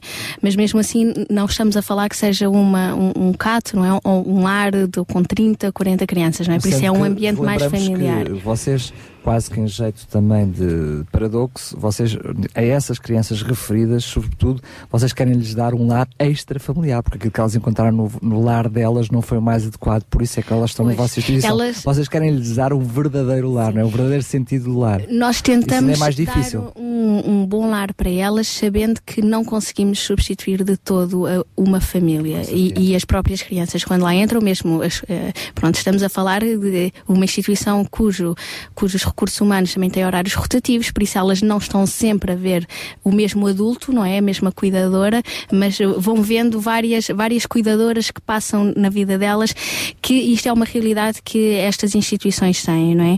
Ahm, ao mesmo tempo, claro que todas as crianças quando entram e quando lá ficam, elas desejam mesmo é uma família, ter um, um- o seu ambiente familiar, quer seja inicialmente todas as crianças desejam, é o retorno à sua família, mas quando começam a perceber que tal também não é viável, começam a desejar imenso é que haja hum, Uma família. uma família Mas que as possa é o próprio acolher. objetivo da instituição. O objetivo não só ah, satisfazer aquilo que são as suas necessidades básicas do momento, mas também ah, criar condições para que elas possam, ou por excelência, voltar à sua própria família, ou então elas próprias Sim, arranjar uma família. é o objetivo que o Novo Mundo tem e que a própria lei portuguesa, não é, de, de promoção e proteção à criança tem, que é, e vamos, vamos, vamos intervir com a, com a família também, se não conseguirmos com a família, vamos pensar em dar uma nova família, ou então, por vezes, há crianças que passam então e que ficarão em institucionalização. Mas tentamos, por exemplo, que haja eh, voluntários, famílias amigas, eh, que levem as crianças, por exemplo, quem, as crianças que não podem sair com a sua família, poderem ir ao fim de semana dar uns passeios Chamadas com uma família amiga. né? E eh, nós chamamos lá as famílias amigas, que, que são famílias que, que estão disponíveis a levar uma criança ao fim de semana para irem passear com ela, fazerem uma atividade, elas não é estarem em contexto. Como é que se pode tornar uma família amiga? Bem, eh, é, prim- têm que entrar em contacto com o centro, não é? Agora, eh, é suposto as famílias amigas, quando nós pensamos famílias amigas do novo mundo, é, é uma família que esteja disponível a, a dar uma resposta a uma, às crianças. Não é, não, é, não é pensar, ah, não, eu só quero levar uma menina, ponto final, ou um menino, ponto final, e não queremos dar resposta a mais ninguém. Se querem adotar, têm que entrar em contacto com a própria se- Segurança Mas- mas, Social Ruth, e é tratarem importante disso. que eh, nós todos conhecemos a realidade portuguesa e aquilo que é senso comum é que esse processo é tão complicado, tão complicado, tão Sim, mas as complicado, famílias desencoraja qualquer As família. famílias amigas não, são de todo. Por isso é que eu te estou a fazer a pergunta para que quem nos está a ouvir Sim.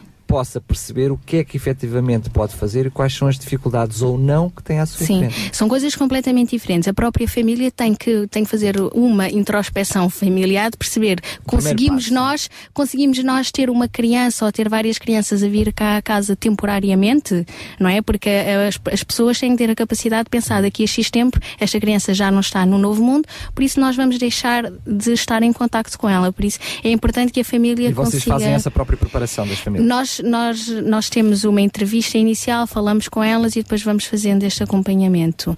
Ah, e isto é, é muito importante, É não é? Porque aqui, sim.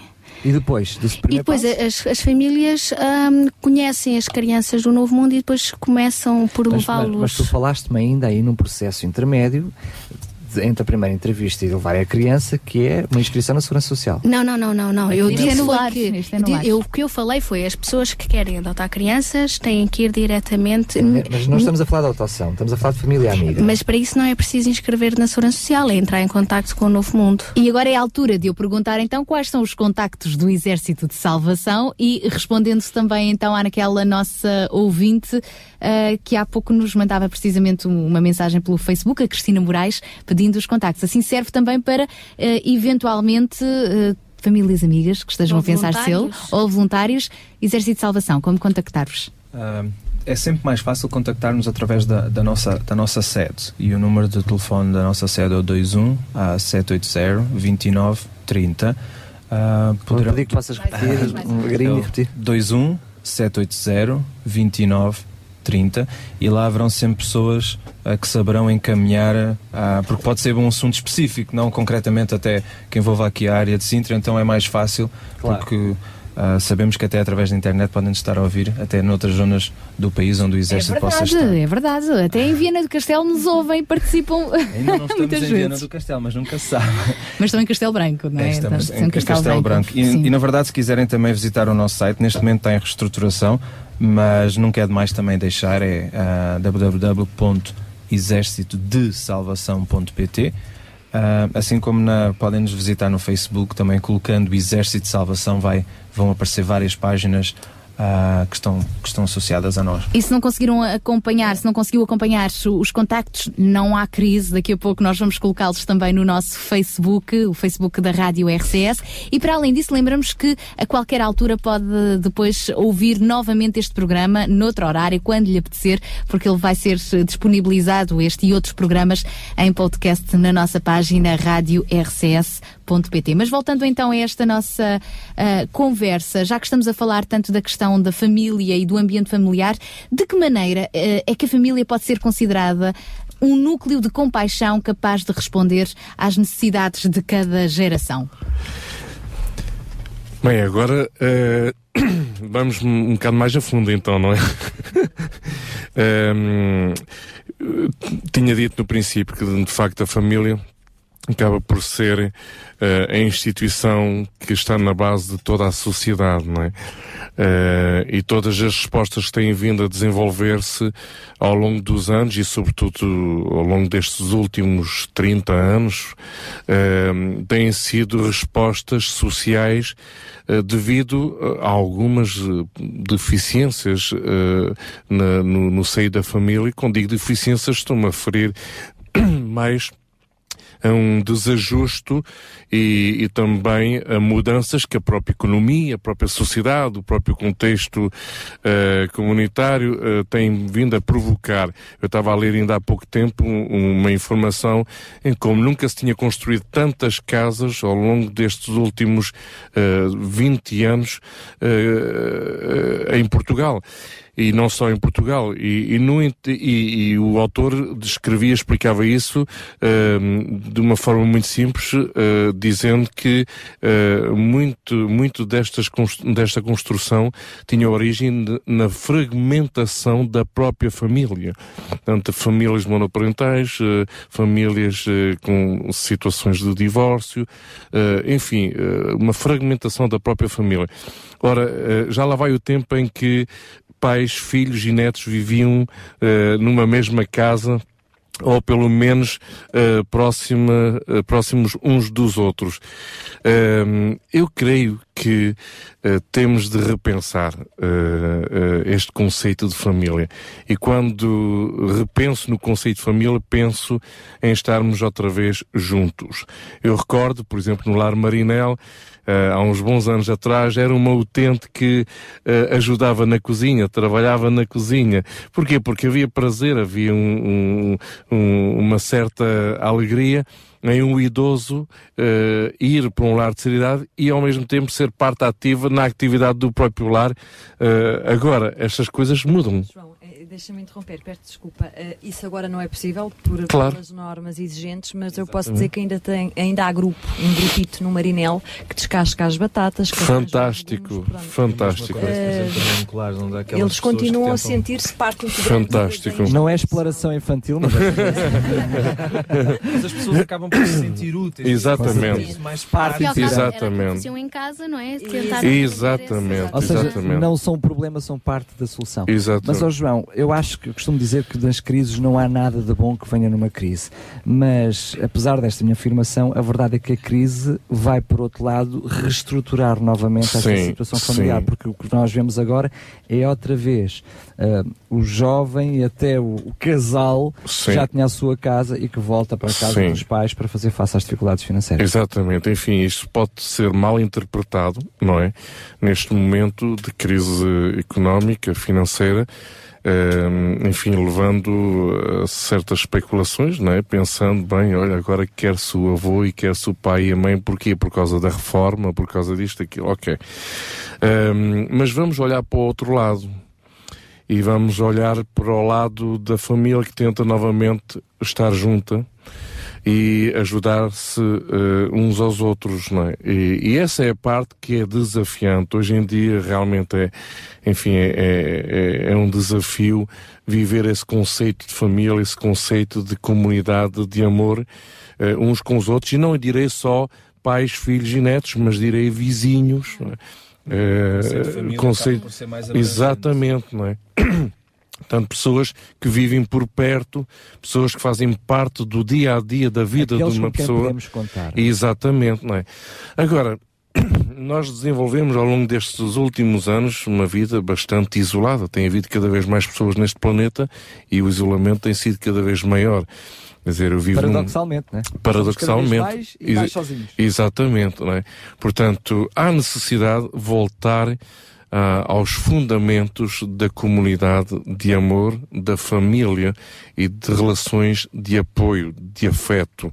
Ah, eu creio que os lares, ah, apesar de serem instituições, podem encontrar esse conceito ao desenvolver uma relação muito forte com os familiares dos utentes, mas também com a própria comunidade envolvente. Portanto, não, não podemos estar a, a- pensar que um lar ou um centro de acolhimento é uma instituição de apoio isolada da sociedade. Não, bem pelo contrário. É uma instituição integrada na sociedade e como fazendo parte da própria comunidade Porque é local. dependente da própria sociedade. Exatamente. Ele depende, depende, pelo menos a nível de voluntários financeiramente, da sociedade onde está inserido. Exatamente. Agora, creio que todo este conceito de regulamentações e, enfim, eu recordo de há uns anos atrás não se podia ter três idosos num quarto, eh, agora eh, já, já se tolera essa possibilidade. E ainda bem que se tolera, porque então, onde é que nós vamos eh, ajudar as pessoas, eh, obviamente sempre respeitando as condições mínimas e dignas da vida de qualquer pessoa, não é? Mas eh, a regulamentação chega a, a- certos níveis eh, eh, muitas vezes insuportáveis pessoas que viviam numa situação bastante grave nas suas próprias casas por estarem a viver nu- numa instituição de solidariedade social e tendo todas as condições dignas de vida muitas vezes essas condições não parecem não ser suficientes e não digo isto com tom de crítica, mas acho que é importante. Apenas uma eh, observação bem realista. é? Exatamente. Estamos mesmo a chegar ao final, vamos ter mesmo que terminar. Eu vou pedir apenas que a Ruta, a Cátia e a Anabela pudessem deixar uma mensagem às famílias que nos estão a ouvir, eh, em um jeito de despedida, para depois podermos ouvir mais uma vez o Filipe. E se quiserem, a jeito de apelo também, se quiserem aproveitar estes minutinhos eh, para reforçar de que forma é que quem nos está a ouvir pode. Só vos peço que não falem todas de uma vez, nem se calem todas de uma vez. Ora bem, vamos Não, eu estava aqui a pensar, isto agora fomos assim apanhados um bocadinho de surpresa. Ah, não, não, não, tinha informado, mas ah, eu penso que uma mensagem muito importante e que nós também vemos nas nossas famílias é, é, é, é- é fundamental que haja restauro de, em relação aos relacionamentos entre as famílias para poderem ser um suporte, não é? Porque há aqui muitas vezes esta questão de eu não ter. Perdoado aquilo que o meu próximo me fez, não é? E então há aqui estes cortes e deixa-se de, de fazer visitas e deixa-se de pensar que é que pode ser essa resposta, não é? E, e é fundamental que haja este restauro, não é? Que as pessoas perdoem umas às outras e que voltem a ter relacionamentos, não é? Ahm, Bem, a Ruth já se safou, falta agora a Cátia. Eu acho importante eh, passar a informação de que, apesar de quando um idoso integra uma, um lar, eh, existe, pronto, ele muda, a sua casa passa a ser outra, existe se calhar um corte com, com a família, portanto não está tão. Ah, eu diria, até, estamos mesmo sem, sem tempo, mas é um corte com a própria pessoa, não é? Porque aquilo, a casa de um idoso está É lá um- tudo, é, é- é a própria pessoa, não é? Tudo o que lhe é familiar, eh, portanto, apesar de ele preservar alguns objetos pessoais, é sempre um corte que lhe, que, que- que lhe custa muito. Portanto, nós diariamente tentamos trabalhar com as famílias, tentamos integrá-las, eh, fazer com que participem em tudo o que tem a ver com os idosos, desde as, as questões de saúde às questões mais socioculturais. eh, e é importante sempre para eles haver essa referência, haver essa proximidade. E nós diariamente trabalhamos tentamos ah, nesse sentido. Há famílias que são mais ativas e mais participantes, portanto temos tudo, mas tentamos diariamente fazer com que, que se mantenham esse vínculo, que é muito importante. Obrigada, Cátia e Anabela. Vamos continuar a dar apoio aos idosos do Lar Marinel e a outras pessoas que se dirigem ao vosso lar a pedir ajuda, não é? Sim, eh, o, o que eu quero dizer é que é assim, para não sentirem remorsos em colocar um familiar no lar, porque é um mal necessário, mas o que eles fazem em casa é possível continuar a fazer nestes lares. Portanto, a transmissão de amor e de afeto só muda o espaço físico, não é? Porque os sentimentos continuam lá. Eh, e esta ajuda que eu quero, eu costumo dizer que sou um ser humano e trabalho com seres humanos. Portanto, faço aos outros aquilo que quero que me façam a mim. Portanto, e é com a ajuda dos filhos que eu também consigo isso. Obrigada, então. Lembramos só que quer um, quer outro, são lares cristãos, não é? São lares que a, a- logo à partida têm algo mais para dar do que para além aquilo que são as nossas capacidades humanas. Filipe, vamos continuar eh, também a ter este ambiente familiar com o Exército de Salvação a prestar ajuda em tudo o que é necessário. Sopa, sabão e salvação, recorde, são os vossos lemas. Sem dúvida, e um dos outros nossos lemas é salvos para servir. Então nós estamos aqui para servir a comunidade ah, em Sintra, mas por onde estamos espalhados norte a sul e neste mundo. E uma das coisas que temos estado a falar muito sobre, sobre apoios, sobre ah, a questão de só subsistimos devido aos apoios, mas também temos que frisar de que quando mesmo quando esses apoios não vêm, Deus tem aberto portas. E essas portas muitas vezes são abertas na comunidade. E uma das coisas que eu costumo dizer é que amar não carece de apoio. Amar dá-se. E não custa dinheiro. E não custa dinheiro. Eu gostaria só de terminar mesmo dizendo que a estabilidade e a harmonia e a coesão familiar deve ser uma prioridade. Ah, e eu creio que, que muito do que se vai passar neste país também está associado a isso. A famílias mais fortes, porque sendo assim teremos uma sociedade mais forte, mais capaz de responder. E nós, como Exército de Salvação, costumamos também dizer não somos melhores nem piores dos outros, somos parte, queremos fazer parte e continuar a fazer parte dessa solução. Obrigada, Filipe. Também foi um prazer receber-vos e, claro, vamos continuar atentos ao trabalho do Exército de Salvação como parceiros do Sintra Compaixão. João, estamos mesmo a terminar. Muito obrigada por nos teres trazido mais estes convidados. Na próxima se- sexta-feira há mais. Mas eu acho que não podemos ir embora sem recordar o desafio que foi feito hoje e agradecer também a todos aqueles que têm participado. É isso mesmo, quero eh, referenciar que nós tínhamos nos proposto ehm, ter 11 pessoas, 11 voluntários para voluntariamente oferecerem 20 euros para nós conseguirmos ehm, comprar as tintas necessárias para pintar a escola que está a ser ehm, reformulada para criar o centro de eh, acolhimento, aliás, não é centro de acolhimento, centro de convívio para pessoas idosas no Linhó, eh, mas dessas 11 pessoas temos nove, ainda nos faltam duas. Eu próprio vou oferecer, vou fazer 11, vou fazer a décima pessoa, mas eu não quero que este programa termine sem chegar mais um telefonema. Pelo Porque Para menos. si, pelo menos, para si que está desse lado. E dizemos pelo menos porque lembramos que nestas obras de remodelação da escola primária que está a ser transformada em centro de dia para os mais idosos no Linhó, há mais despesas para além das tintas. Portanto, se choverem mais donativos, nós agradecemos e serão devidamente empregues em outras Temos guarda-chuva que aguenta essa chuva toda. Pronto, Mas exatamente. eh, quero lhe dizer, especialmente para si, fica a faltar um. Um. Eu próprio já assumi como sendo o décimo, falta o décimo primeiro. Por favor, sinta no seu coração o desejo. Eu sei que 20 euros é dinheiro. Tivemos alguns exemplos de pessoas que hoje já contribuíram que tiveram que fazer opções para que pudessem dar 20 euros para a aquisição dessas tintas. Provavelmente para si também faz diferença, não é dinheiro que vai deitar fora, mas provavelmente seria hum, uma mais-valia também na sua vida, porque quando nós damos, somos os primeiros a receber. Estou à espera de mais um telefonema. Quem E sabe se é você que me está a ouvir. É, é você mesmo. Normalmente que me está a ouvir, não está, não está a olhar para o carro do lado, não vale a pena. É. para si mesmo. Normalmente um telefonema. 960 37 20 25, manda a sua mensagem 960 37 20 25 ou faça à vontade ao Daniel. Ligue! 219 10 63 10. 219 10 63 10 e através do nosso Facebook também temos vindo a receber mensagens. Rapidamente eu quero deixar aqui um beijinho para a Isaura Miranda. Há pouco nós dizíamos, tínhamos um ouvinte ah, ah, que, que habitualmente ouve-nos em Viana do Castelo e é mesmo habitualmente, é todos os dias. Ela já nos mandou uma mensagem no Facebook a dizer é verdade menina Sara, estou a gostar deste programa, bem haja. E depois temos o Arthur Miguel que também nos manda uma mensagem pelo Facebook, julgo que é a primeira vez que ele nos contacta, que diz bom dia, gosto muito da vossa rádio, soube há pouco tempo tempo, mais ou menos há dois meses. Faz falta rádios assim, anunciando Jesus. A vossa, eh, para a vossa equipa, um grande beijinho, são uma bênção para todos os ouvintes.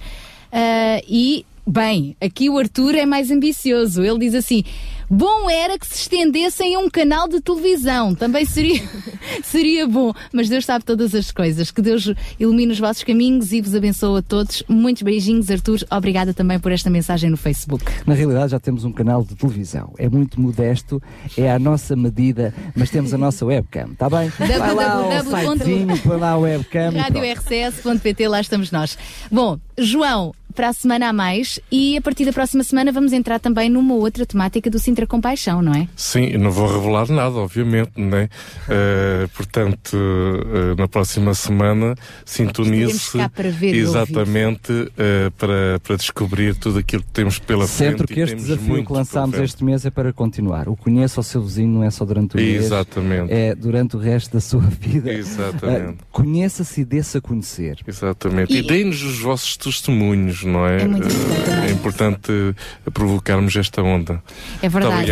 E durante a semana nós vamos lembrar que quem quiser poderá sempre entrar em contacto com o Sintra Compaixão ah, para solicitar algum tipo de apoio, quem sabe com alguma ideia de alguma campanha solidária gostaria de contar com o nosso apoio, qualquer tipo de situação ou de, ou- ou de partilha de testemunho podem fazê-lo durante a semana. Existe, além dos nossos contactos da RCS e do nosso Facebook Rádio RCS, existe um grupo aberto no Facebook que é o grupo Sintra Compaixão e existe o e-mail sintracompaixão2020.gmail.com sintracompaixão 2020.gmail.com já sabe, o programa termina aqui, mas você durante a semana, durante os próximos dias, a qualquer altura pode e deve eh, entrar em contacto connosco porque a compaixão faz-se todos os dias. E antes de nos despedirmos, já começa a ser habitual o Daniel Galay. Sai para atender o telefonema e volta com notícias. É verdade, eu faço questão de ser o próprio a atender este telefonema, porque temos mais dois, do- dois eh, funcionários aqui da RCS que fazem essa, têm esse, essa responsabilidade. último Mas eu gosto de ir lá,